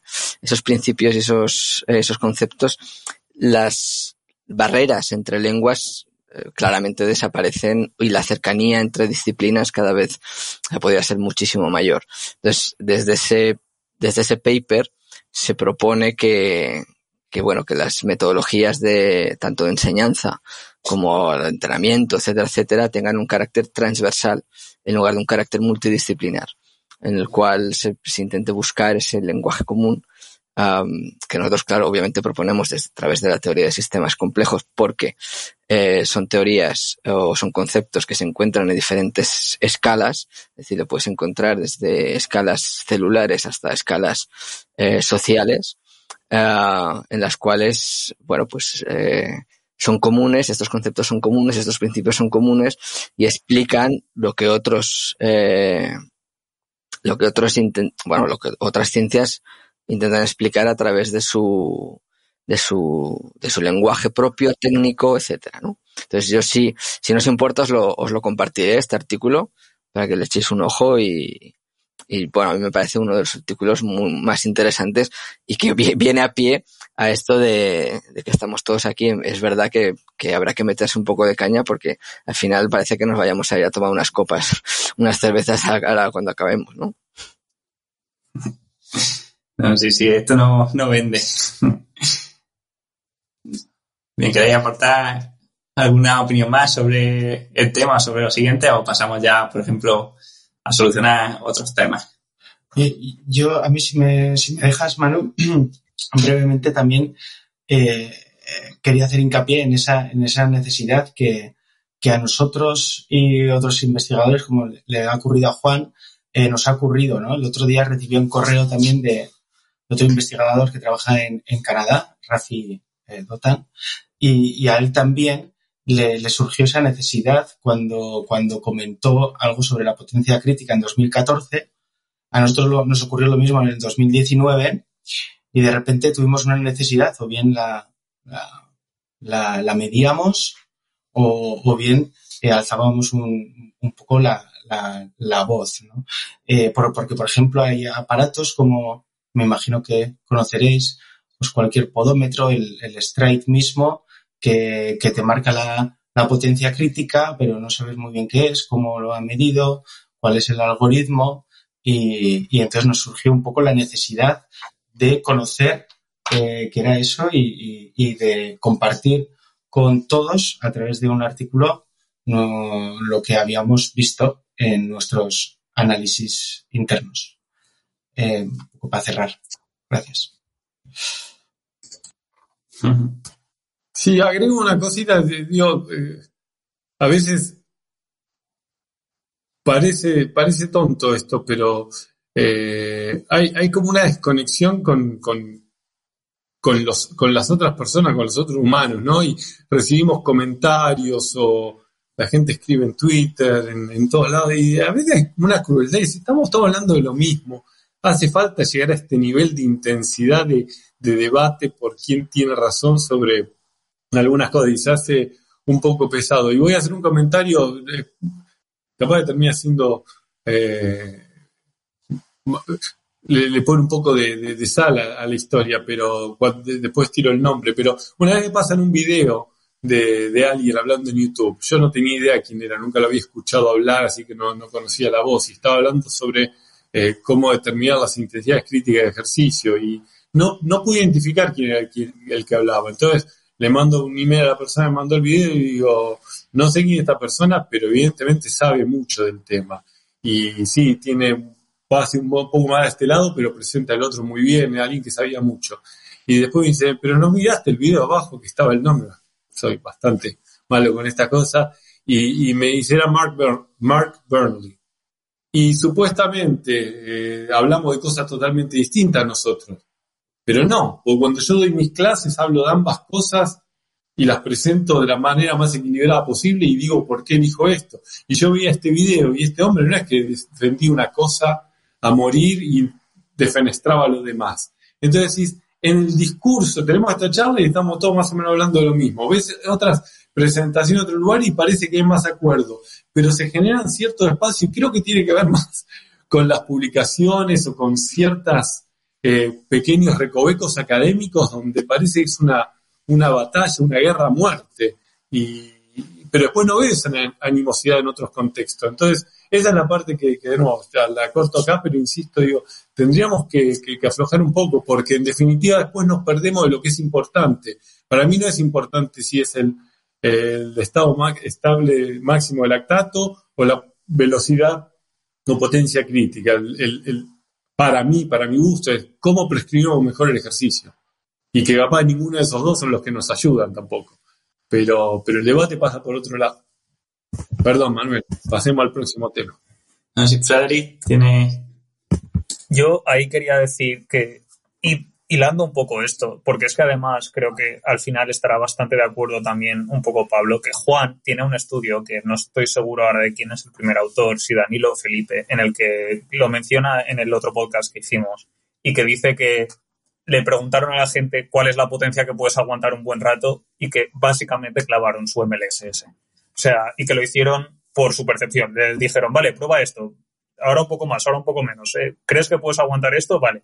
Que entonces al final estamos aquí intentando hilar súper fino para algo, para podemos medir esto, y igual el error que tenemos midiendo lo que sea es peor que al final lo que Juan encontró en un artículo que le salía el mismo, le salía el MLSS, si ponían tal, o sea, si diciéndoles, elige la potencia que puedes aguantar un buen rato.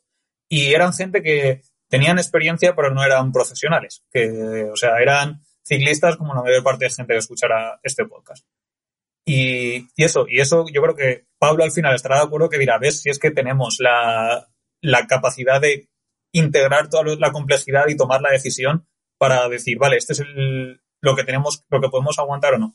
Y que a la hora de prescribir el entrenamiento, una cosa es la gente como la que, a la que se refiere Juan, gente que entrena tres días a la semana, a la que va a un sitio y le tienes que poner una prescripción porque, por ejemplo, en la clínica, pero otra muy diferente es un deportista con el cual yo creo que todo esto son puntos de anclaje iniciales con el que tú haces una medida muchas veces y dices, vale, a partir de aquí vamos. Y a partir de ahí lo vas en el entrenamiento, tú todos los días vas a ir y dices, uy, pues te he medido esto, pero no me acabas el entrenamiento que deberías poder acabar a, tu, lo que yo considero el umbral. Y si no eres capaz de acabarlo, es que me he pasado un poco. Y a partir de ahí ajustas y sirve para que el deportista aprenda cuáles son sus sensaciones respecto a esta potencia, en este caso. Entonces, vale, si esta es mi potencia, pues yo aprendo cómo me siento así para que luego no me haga falta la potencia. Y creo que eso, una cosa es cómo funciona esto en la ciencia, pero en la práctica, para la mayor parte de la gente, creo que es mucho más importante. Si tienes un test, repetirlo, que sea consistente, que sea siempre el mismo, porque entonces si una vez mides el MLSS y otra vez mides la potencia crítica y otra vez haces un test de FTP de 20 minutos, no sabes nada de esto qué significa. Pero si tienes un test consistente, que es posible que incluso decir, haz 30 minutos a la intensidad que tú crees que es tu umbral tapándote la potencia sin mirarla, es que igual eso es un test suficiente. Claro, es que cuando te, va a la práctica, de hecho, o sea, podemos calcular, ¿vale? La potencia crítica, medirlo con lactato, con consumo de oxígeno, me da igual, ¿no? Pero luego todo eso lo, lo transformamos en intervalos y hay poco escrito de decir, oye, a qué porcentaje, por ejemplo, de la potencia crítica tengo que hacer los intervalos, ¿no? O tengo que hacerlo o sea, tengo que hacerlo de forma que me supongan llegar a mi 100% o es mejor que me quede a mi 90%, tengo que depletar la W' o no tengo que depletarla, ¿no? Porque, claro, tenemos para comparar esta potencia crítica, por ejemplo, pero luego a la hora de la verdad damos un salto, ¿no? De este número, de este dato que tenemos a cómo aplicarlo en condiciones reales, ¿no? Que además luego ya sabéis, pues que no todos los días está uno igual de alimentado y en misma temperatura, ¿no? Mismas condiciones. Entonces, claro, esto no sé cómo, cómo lo veis. Yo voy a decir esto nada más con datos preliminares, eso usar un porcentaje por arriba de la intensidad crítica no nos funciona tan bien como yo creía que debería funcionar. Eh, y esto fue un argumento con Danilo eh, y Aneta, eh, que tengo que reconocer con mucho dolor que lo ganó, porque pues yo pensé que íbamos a poder homogeneizar mejor y realmente no, porque depende justamente de, bueno, la capacidad aeróbica que, tengas. Entonces, 110 o 120% de la intensidad crítica no es lo mismo para dos personas. Pero bueno, me gustaría igual testearlo. En, a mí me gusta la, la, cuestión práctica y ver qué pasa y ver, está bien, no es perfecto, pero con cuánto margen, porque capaz que le andamos bastante más cerca de lo que creemos y puede funcionar, pero Ibai probablemente tenga datos de, su experiencia o juntados o algún otro y pueda comentar más, pero eso es algo que me gustaría aprender más o entender más. Eh, cojo, entonces el testigo. Eh, nosotros, nosotros sí tenemos, eh, bueno, incluso mediciones en, en, yo mismo, ¿no? Pero también en otro tipo de, de deportistas en, en porcentaje del, del, del, del, MLSS, como, como he dicho antes, que, he hecho un, un, ejemplo y por eso que más o menos eh, pues nos, nos hacemos una idea de en unos ejercicios modelos, de unas configuraciones concretas, qué, qué respuestas puede, puede, puede haber, que si queréis luego, pues eh, podemos hablar de algún ejemplo que, o, o, de otro, ¿no? Pues al 110%, que es más, podría ser más o menos el 83% de la velocidad aeróbica máxima, o al 120, que podría ser el 90, o, o igual incluso por encima de, de ese 100% de la velocidad aeróbica máxima, que serían ya otro tipo de, de ejercicio, ¿no? Porque diferenciamos como, como tres, capacidad aeróbica, trabajo continuo, por debajo del MLSS, potencia aeróbica, entre el 75 y 100% de, de la capacidad eh, aeróbica máxima, donde ya hay unas vías metabólicas que se empiezan a activar un poquito más, otro tipo de, de fibras musculares y de intermedias, y luego por encima de ese 100%, donde ya las series serían segundos y los descansos obviamente más, más largos, ¿no? Pues eh, otra gente le llaman a este entrenamiento de, de, velocidad. Para nosotros todo es el espectro resistencia aeróbica, de potencia aeróbica o de resistencia anaeróbica. Pero si me permitís, antes de indagar más en, en esto, te, se me ha quedado una pregunta por, por curiosidad de, eh, anterior, eh, porque estaba, estaba yo pensando en, en, cuando hacía yo evaluaciones a, a, a ciclistas profesionales donde me costaba muchísimo conseguir, nos costaba muchísimo conseguir que hicieran un test máximo, eh, incrementar muchísimo. Y igual lo lográbamos en alguno eh, recién fichado que acababa de, de, subir, o bueno, luego a los años, cuando llegó el equipo de chicas, igual las chicas en los primeros años también el equipo femenino. Entonces, quería preguntaros, vosotros que, que controláis más, eh, ¿es sencillo medir bien un test eh, máximo de 15 minutos para poder determinar la, la, la, la potencia crítica. Eh, ¿Lo habéis medido en un ciclista profesional? Eh, ¿Es más o menos complicado? ¿Es igual de aplicable? Es ya por, por, por curiosidad desde, desde mi ignorancia. Ya os he dicho al principio que, que sabemos muy, muy poco de, de, esto y de otras muchas cosas. De resistencia sabemos dos cositas en profundidad y, y poco más. Si quieres respondo yo mientras lo pensáis, ¿quién, responde siguiente? Yo sí que lo he hecho no de, no de 15 minutos, ¿no? Pero bueno, al final uno hace test máximo entrenando, no, no muy a menudo, porque intento que sea lo mínimo posible, ¿no? Pero bueno, es verdad que si quieres a veces, pues tienes que hacer cada dos, cada tres meses un test que no tiene por qué ser de 15. Y eso tiene mucho margen de error, ¿eh? O sea, al final ves que el deportista, en función de, de, la motivación que tenga ese día, o sea, puede haber ocasiones donde está, sabes que está claramente más, menos en forma, ¿no? Porque no está saliendo bien en las carreras, porque estamos al principio del año, pero coge esa subida con mucha fuerza, también mentalmente, muchas veces como tenemos las expectativas bajas, hace que, que bueno, que, que vea que los vatios están siendo más altos de lo que se esperaba, entonces se va creciendo, ¿no? Y, y sí que ves que hay veces que están más fuerte el deportista y el test sale peor porque no se motiva tanto, ¿no?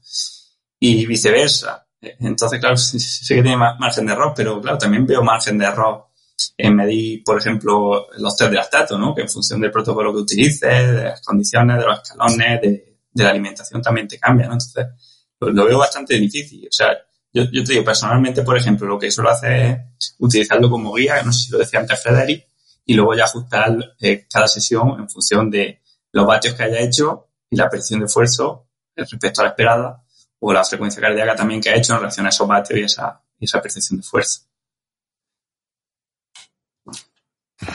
Igual que... añado y reformulo la pregunta que es, es, es, la misma, pero podría. Ay, perdona. Sí. No, sí, sí, ahí voy.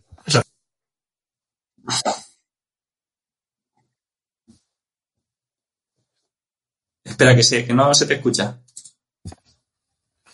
Eh, yo diría que al principio es complicado. Las ¿Ahora? primeras veces, igual el primer test o el segundo test, a veces no salen muy precisos, ves que los, los números no cuadran mucho, márgenes de errores muy grandes.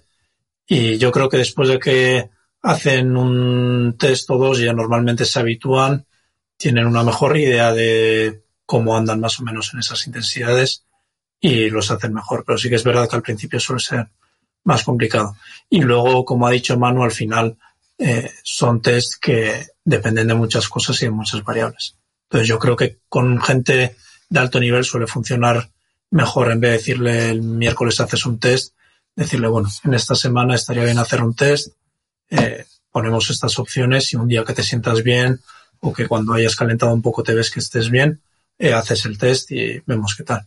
Y luego usarlo como guía. Al final no, si sale 375 vatios no va a ser el umbral 375 vatios y 376 no. Es más o menos usarlo como franja y para decir, bueno, sabemos que si estás por encima de 385 vatios por ahí, eh, vas a estar seguramente en el dominio severo. Si estás por debajo de 365 o en esa zona va a ser el dominio moderado y luego ya al final eh, basarte en la experiencia que tienes de entrenamientos concretos. Porque puedes decir, bueno, tiene un umbral de 375, pero normalmente cuando hacemos estas series de alta intensidad o de media lo que sea, eh, funciona así, si responde bien o si puede hacerlas, pues se continúa así, si se ve que no se ajusta y al final es una guía que se usa como referencia al principio, pero luego va evolucionando con cómo responden los entrenamientos, cómo se siente, cuál es la percepción y cuál es su historia haciendo ese tipo de entrenamientos.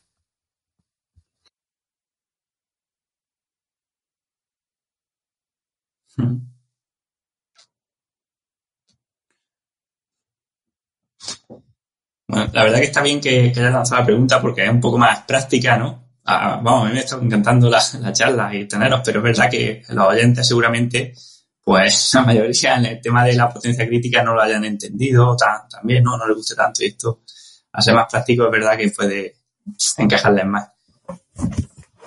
Eh, Cedric. Yo, Ibai, te quería preguntar que clarificaras un poco la pregunta. O sea, el problema que teníais era en decirle al ciclista tienes que hacer un test máximo y el ciclista te decía no, no quiero?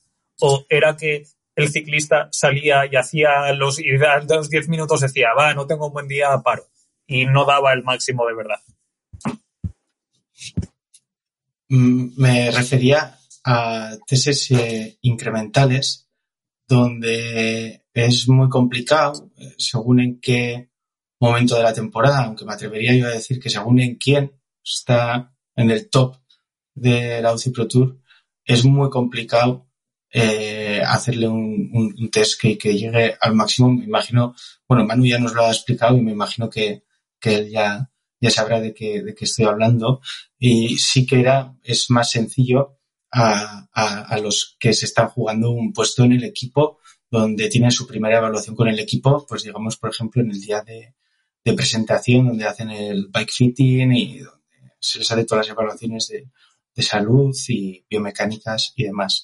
Eh, la, la, pregunta de que, que, he hecho, que es, es, es realmente es eh, por, por, motivación personal, porque lo que lo quería conocer, pero eh, quizá no lo he formulado bien y, me, y, y, y, venía un poco referida porque ha sido tras el comentario de Juan como eh, pensando en que quizá este componente que habéis confirmado eh, pueda ser el que introduzca ruido a la hora de pautar entrenamiento en función de esa, esa variable que tiene una motivación, un, un componente subjetivo. Cambio el, con las mediciones de lactato que ha dicho Manu, eh, si estandarizas bien, la, la, historia es estandarizar bien los procedimientos y, y, el contexto y la hora, el día, la dieta, el ejercicio del día anterior, pero a priori son datos eh, algo más objetivos donde ese componente subjetivo no, no, no, no está. Pero bueno, otra vez me he ido al debate que quería evitar, así que eh, lo, lo, lo, dejo aquí. Juan. Sí, nada, yo quería volver a la idea, entonces, en definitiva, en, en el mundo del entrenamiento es bueno saber todas estas cosas, pero después, en definitiva, es mucho más práctico eh, de lo que uno cree. Eh, y un deportista más o menos bueno sabe a dónde está y, por ejemplo, ahí decía recién, bueno, si le calculo 375, sé que 385 va al severo, entonces 365 estaría casi seguro en el, en el eh, pesado eh, fenómeno. Entonces estamos hablando de esos 20 watts de margen. Y dice, bueno, pero lo sabe cualquiera, sin tener, no, no cualquiera, cualquiera que, que esté acostumbrado a hacer estas cosas conoce esos 20, 30 watts de margen sin hacer ningún testeo, lo perciben y lo sienten. Entonces digo, no necesitamos el testeo.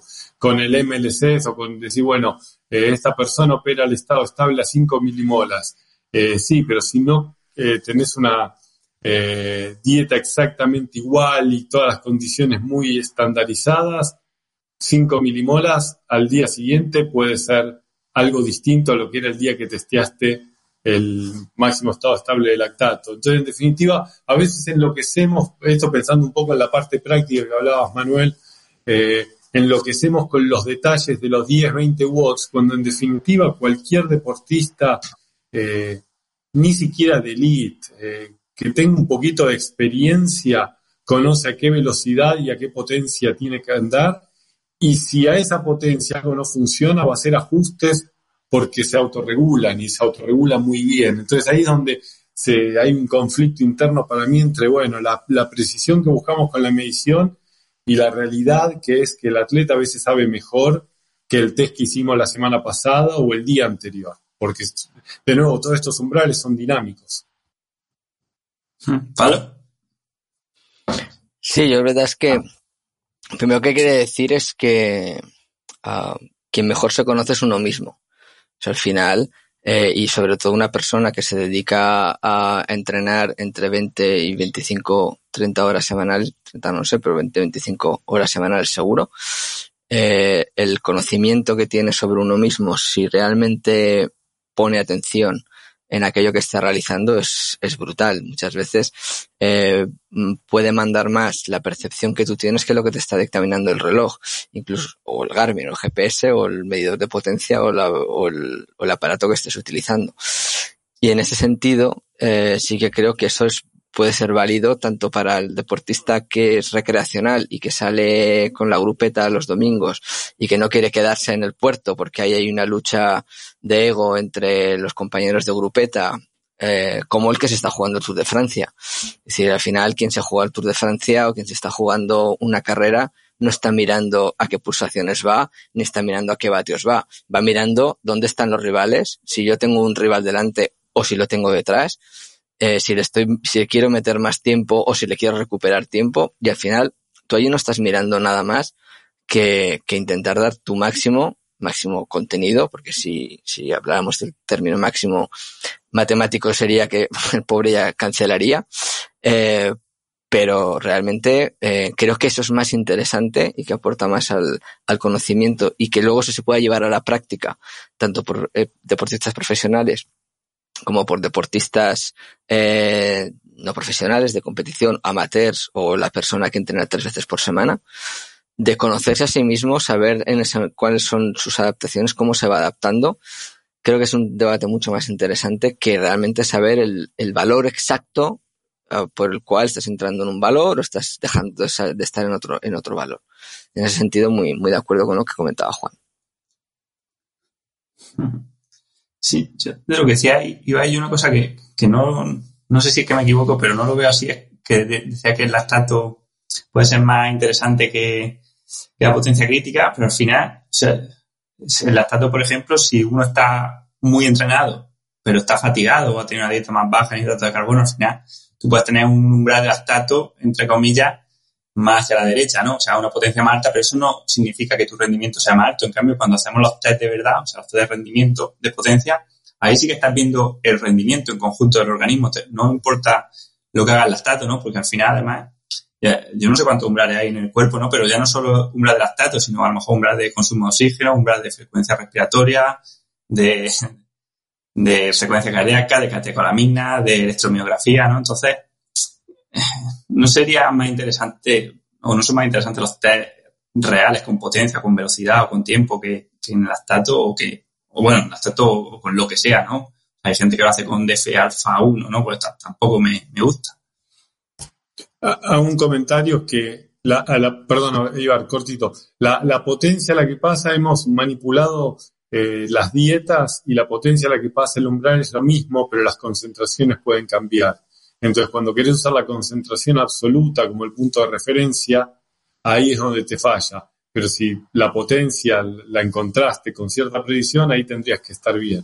Eh, la pregunta que le dejo para Pablo, para que otro día charlemos, es decir, ¿y para qué estudiamos todas estas cosas si los deportistas saben? Eh, que yo sé que plantea a veces, está bueno estudiar todas estas cosas y por otro lado nos contradecimos diciendo, bueno, pero en definitiva, cada uno se autorregula y sabe lo que está haciendo, pero bueno, se nos acaba el trabajo si, si, si lo planteamos bueno, o no, o no, o no, que hay, hay, un, hay un universo muy grande después también de, de todo, de todo, de todo lo que estudiamos y es de mucha aplicabilidad. Pero sí que es verdad que a veces nos perdemos en el detalle en lugar de entender cuáles son los, el proceso o los principios que hay detrás de, de, todo esto, ¿no? De cómo funciona realmente el organismo. Vamos quizás excesivamente al detalle, buscar ese valor único que me diga si lo estoy haciendo bien o lo estoy haciendo mal. Y perdemos seguridad en interpretar toda la, toda la información que durante años hemos ido almacenando y que sabemos y que conocemos, pero que por desconexión con nosotros mismos muchas veces al hacer deporte la hemos perdido.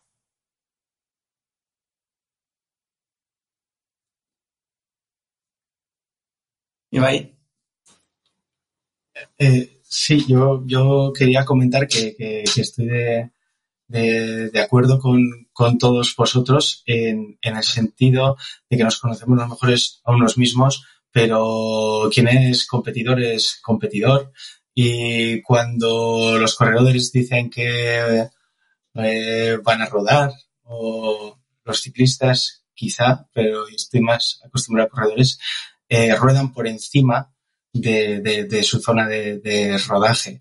Eh, y, muchas veces eh, entrenan por encima de lo, de, lo que, de lo que creen que han entrenado. Y muchas veces vas a medir el entrenamiento y está en inestabilidad. Entonces, respecto a lo del lactato, la, el detalle que ha comentado Juan es, es, es la clave para nosotros, que no es el valor absoluto, sino la estabilidad. Y a fin de cuentas volvemos otra vez a estar todos hablando de lo mismo. Eh, y ayer, hoy es jueves, ayer mismo, miércoles, eh, hablaba con, con un alumno que él es corredor de 800 y tenemos relación con su entrenador. Entonces ellos ya, según el tipo de entrenamiento que hacen, si van a hacer un entrenamiento eh, como es ochocentistas y van a hacer un entrenamiento de series de alta intensidad, eh, ellos ya están con el lactatómetro y van midiendo al finalizar cada serie para saber si, si están o no eh pasándose. Y muchas veces lo que ocurre es que eh, suelen obtener la marca personal antes, la marca del año, mejor dicho, antes de, su objetivo de la temporada. ¿no? Entonces, muchas veces lo que ocurre es que cuando por alguna, alguna variable fuera de la medición del entrenamiento, como puede ser un, eh, pues que ha cambiado de corredores a la hora de ir a correr o demás, empieza a entrenar más suave, es cuando empieza a mejorar sus parámetros y su marca. ¿Aló? Sí, sí, bueno, yo quería eh, introducir en ese sentido de cuando has hablado, Ibai, de, de inestabilidad, uh, ¿a qué te refieres con, con inestabilidad? ¿Cómo, ¿Cuál es el concepto? ¿Cómo definirías esta, esta, esta inestabilidad? Sí, perdona. Eh, pensaba que igual se había entendido en el sentido de que me he mencionado que llevaba un lactatómetro, ¿no? Entonces, eh, yo estaba hablando de, de la medición de lactato en sangre eh, capilar eh, conjunta con otras, otras variables que, que puedan medir en el, en el, entrenamiento de manera, de manera práctica y, y en vivo, ¿no? Eh, en el momento. Ah, pero sí, es una pregunta así que lanzo también, ¿eh? un poco para generar debate. Ahora vamos a hacer más debate al final. Pero, eh, es decir, eh, ese valor de lactato realmente que, que bueno que, que, se utiliza y tal claro depende de como hemos dicho de muchos de muchos factores entonces si realmente no hay dos días iguales o no tenemos dos días iguales no repetimos dos días iguales ¿no crees que tratar de estandarizar eso es intentar llevar un control e intentar estandarizar algo que no es estandarizable? Es decir, que nosotros durante el día a día eh, no podemos estandarizar nuestro día a día.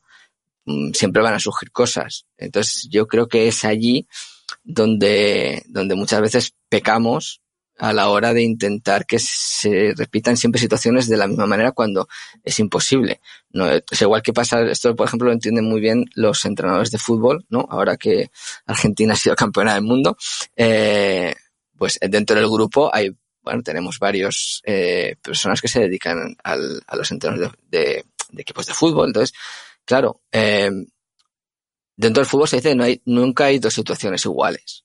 nunca, el jugador nunca se va a encontrar con dos situaciones iguales. Pues yo creo que en el deporte individual esto también pasa. Nunca te vas a encontrar en las mismas condiciones tanto del día anterior como de lo que pasará una semana después, como de la carrera, etcétera. Entonces, a veces el intentar estandarizar si realmente luego resulta que consigues tu mejor marca unos días previos a la competición que necesitas hacer, quizá algo hay que cuestionarse. No sé si lo veis de esa manera. Eh, yo creo que hemos dicho lo mismo, porque yo no hablaba de estandarizar, precisamente estaba hablando de medir el entrenamiento, porque lo que cuenta es, es entrenamiento. Estoy estable o inestable hoy en estas condiciones, con este viento, con el cansancio que tengo. Así que creo que justo estamos eh, hablando precisamente de, lo mismo. Yo me refería que a la hora de comparar dos, dos evaluaciones diferentes, cuanto más estandarizadas estén, mejor. Pero cuando tú vas a, valorar cómo, cómo, es, cómo estás respondiendo a este entrenamiento, lo que más cuenta es esa propia respuesta en ese, en ese momento. Así que lo hemos dicho diferente, pero yo creo que hemos dicho, si no me equivoco, Pablo, eh, exactamente lo, lo mismo. Eh, por eso, por eso eh, la cuestión es medir en el, en el entrenamiento, ¿no? Sin duda. Sí, Frederic.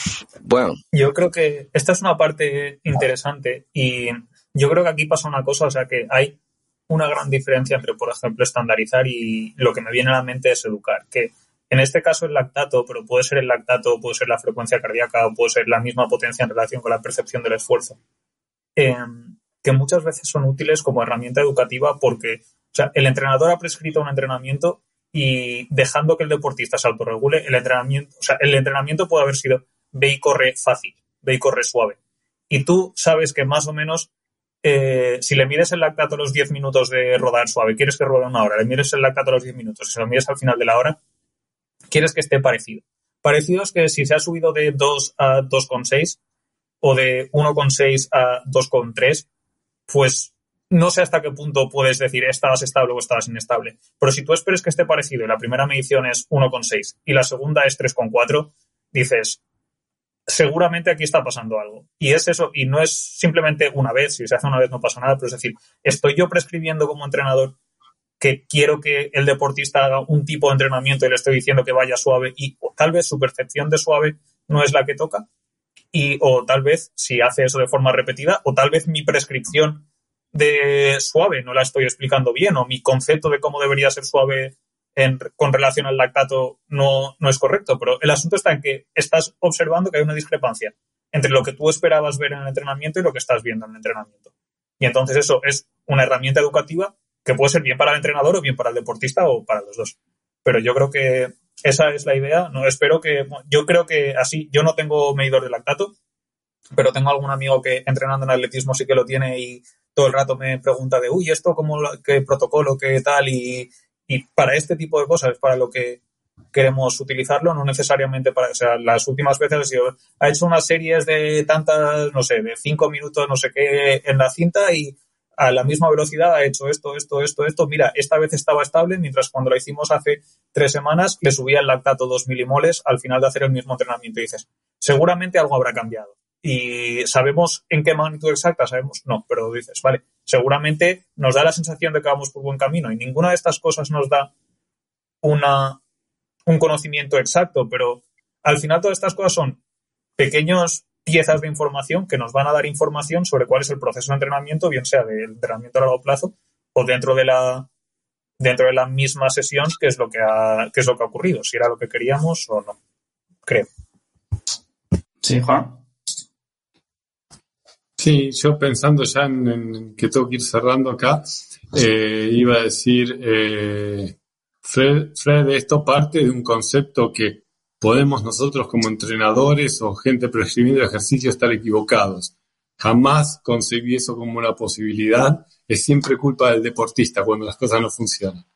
Eh, pero está bueno, más allá de la tontería del comentario, que, que sí, uno siempre tiende a olvidarse que, uno es parte del proceso y decir, bueno, ¿cómo me informa a mí esto para saber si estoy donde tengo que estar y estoy haciendo las cosas bien? Estoy dando la información de la manera correcta y no es solo la obsesión a veces por el milímetro o el milimol o el watt, sino de entender, decir, bueno, estamos más o menos donde queremos estar, estoy pasando la información de manera correcta y creo que eso es importante. Eh, a veces quedamos tan obsesionados con, con, con detalles eh, que nos olvidamos de, lo importante, de lo general, y traer esto de vuelta me pareció válido, no, no podía dejar de decir alguna tontería al respecto. Bueno, pues sí, vamos a ir cerrando. Al final se ha ido un poco de tiempo, pero claro, ya que nos juntamos y lo difícil que es, pues había que aprovechar. Así que bueno, no sé si queréis alguna así, decir algo en modo de, ya de, última intervención. Hay todos que han estado muy callados últimamente.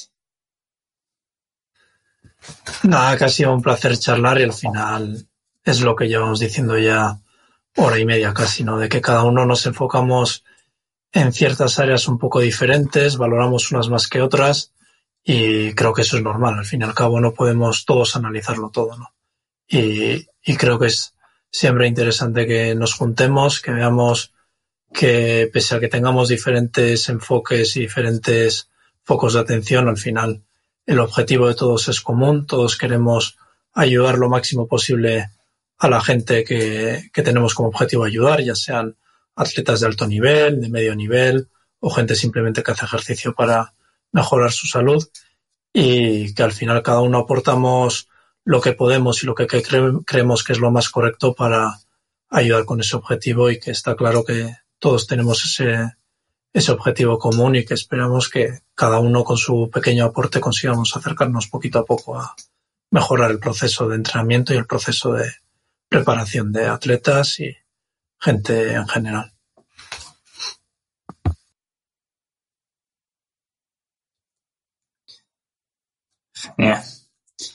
Bueno, pues personalmente la verdad que un lujo de verdad haberos tenido aquí. Creo que que bueno, que es una cosa súper interesante, ¿no? Que podamos juntarnos y bueno, espero que no sea, que no sea la, última vez.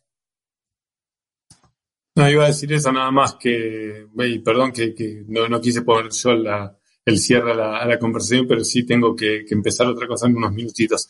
Eh, pero sí, hay, hay, mucho más espacio en común que, que diferencias y a veces eh, está bueno que, se vea eso también, más que, la discusión que, genera, que vende más, pero, pero también cansa mucho más emocionalmente. Eh, así que está bueno generar estos espacios y eh, Manu, contar conmigo cuando quieras, nos podemos juntar otro día todos y cambiar el enfoque, cambiar el tema. pero gracias por la invitación y gracias a todos por compartir un rato que siempre está bueno. Genial, pues Federico. Yo, Manu, te quería decir que en algún podcast que escucho, estoy pensando ahora mismo en The Fast, Fast Talk, que también es de ciclismo. Eh, una cosa que hacen cuando llevan a varias personas a la vez es al final hacer como un, lo que acaba de hacer Aitor y lo que acaba de hacer Juan. Que cada persona diga más o menos cuál es su sumario, de su resumen, de en un minuto o menos así, de decir qué piensa cada uno, qué sacamos de aquí. No sé si exactamente como conclusión, pero pienso que igual es bueno para los oyentes. Pues, pues venga, te toca. Empiezo yo, vale. Pues en mi caso yo diría que, que para los deportistas que, que os habéis dado cuenta de qué pasa aquí, o sea, para, muchas veces para los deportistas verán, no sé si en foros o en Twitter o en Instagram o donde sea, que alguien dice la potencia crítica es lo bueno o no hemos hablado del FTP porque no es científico, no es científico desde el punto de vista que ningún científico de verdad se dedica a estudiarlo, pero el FTP o el MLSS, ¿cuál es la mejor forma de medir el umbral? Los deportistas van a ver todo esto, pero cuando juntas unos cuantos científicos desde puntos de vista distintos, eh, que cada uno piensa una cosa, al final todos están mucho más de acuerdo en, lo que en esto. Entonces, que que es importante que los deportistas lean, aprendan, que vean vídeos, que escuchen podcasts, pero que al final que no, no hagan lo que hace a veces algunas personas de decir, no, el FTP es lo mejor y este modelo es el mejor y este, y esto es lo mejor y esto es lo bueno, tanto para los deportistas como para los entrenadores, sino que se informen en general, se informen de cómo va, funciona esto de forma global y de todas las perspectivas para luego al final formar su opinión que seguramente nunca va a ser una verdad absoluta. Qué bueno, qué bueno. Sí, al final la gente se deja deslumbrar muchas veces por lo que parece más difícil, por lo que está lleno de, de colorines. Eh, Ibai, por ejemplo, ¿quieres cerrar? Sí, yo eh, también dar, dar muchas gracias. Ha sido, es un placer eh, poder estar hoy aquí con, con perfiles tan, tan diversos y, y tan reconocidos y de prestigio. Y como ya habéis visto, eh, han salido muchas ideas de las cuales eh, parece que tenemos eh, las tenemos estudiadas en profundidad. Por lo tanto, con una nos hubiera valido para, para poder cubrir eh, todo este todo este podcast entero. Eh, así que eh, eh, nada, un placer. Me quedo con muchas ganas de hablar con, con muchas cosas, de muchas cosas y de muchas dudas dudas que tengo. Y simplemente quiero añadir que, que muchas veces un poco de los últimos comentarios que han salido de los deportistas que más aprendemos son eh, aquellos que no, que no tienen en, entrenadores, ¿no? Eh, y viceversa, yo creo que ellos también de, de nosotros. Eh, y, y, muchas gracias y aquí también me tenéis para pa, pa cuando, pa cuando queráis y, y muchas gracias. Pablo, eh, tu minuto. Bueno, minuto, minuto de gloria aquí para, para hacer, no, que un, verdadero placer, la verdad, conocer gente que sí que los conoces por otras vías, eh, vías académicas o, vía, vía podcast, etcétera, pero que compartir. Al final yo creo que, que es la manera de, de aportar a la ciencia. Al final la ciencia lo único que busca es mejorar la vida de la gente que, bueno, final es la usuaria de todo esto. Nosotros le damos la vuelta, pero la gente al final lo aplica. Y, y bueno, sí, al final es un poco lo que comentábamos al principio, ¿no? Que buscar estos, estos espacios en los cuales gente de diferentes, eh, diferentes perspectivas, eh, acabe hablando un lenguaje común, se entienda, pues eh, sí que es verdad que no venderá más, pero yo creo que también es, es bonito ver cómo, cómo todo, toda la gente al final, hablando y entendiéndose, se puede llegar mucho más lejos que, que a través de, discusiones, ¿no? Entonces, nada, un placer y, lo mismo, cuenta conmigo y, y, me ha quedado muchas cosas por, por, por hablar y por debatir y por poner encima de la mesa, pero esto ya será para otro podcast, obviamente. Perfecto. No, no sé si, Juan, ¿queréis repetir o ya lo que habéis dicho sirve? Bueno, pues problema solucionado, ¿no? Ahora ya por la transición energética. Bueno, pues nada, chicos, estamos en contacto.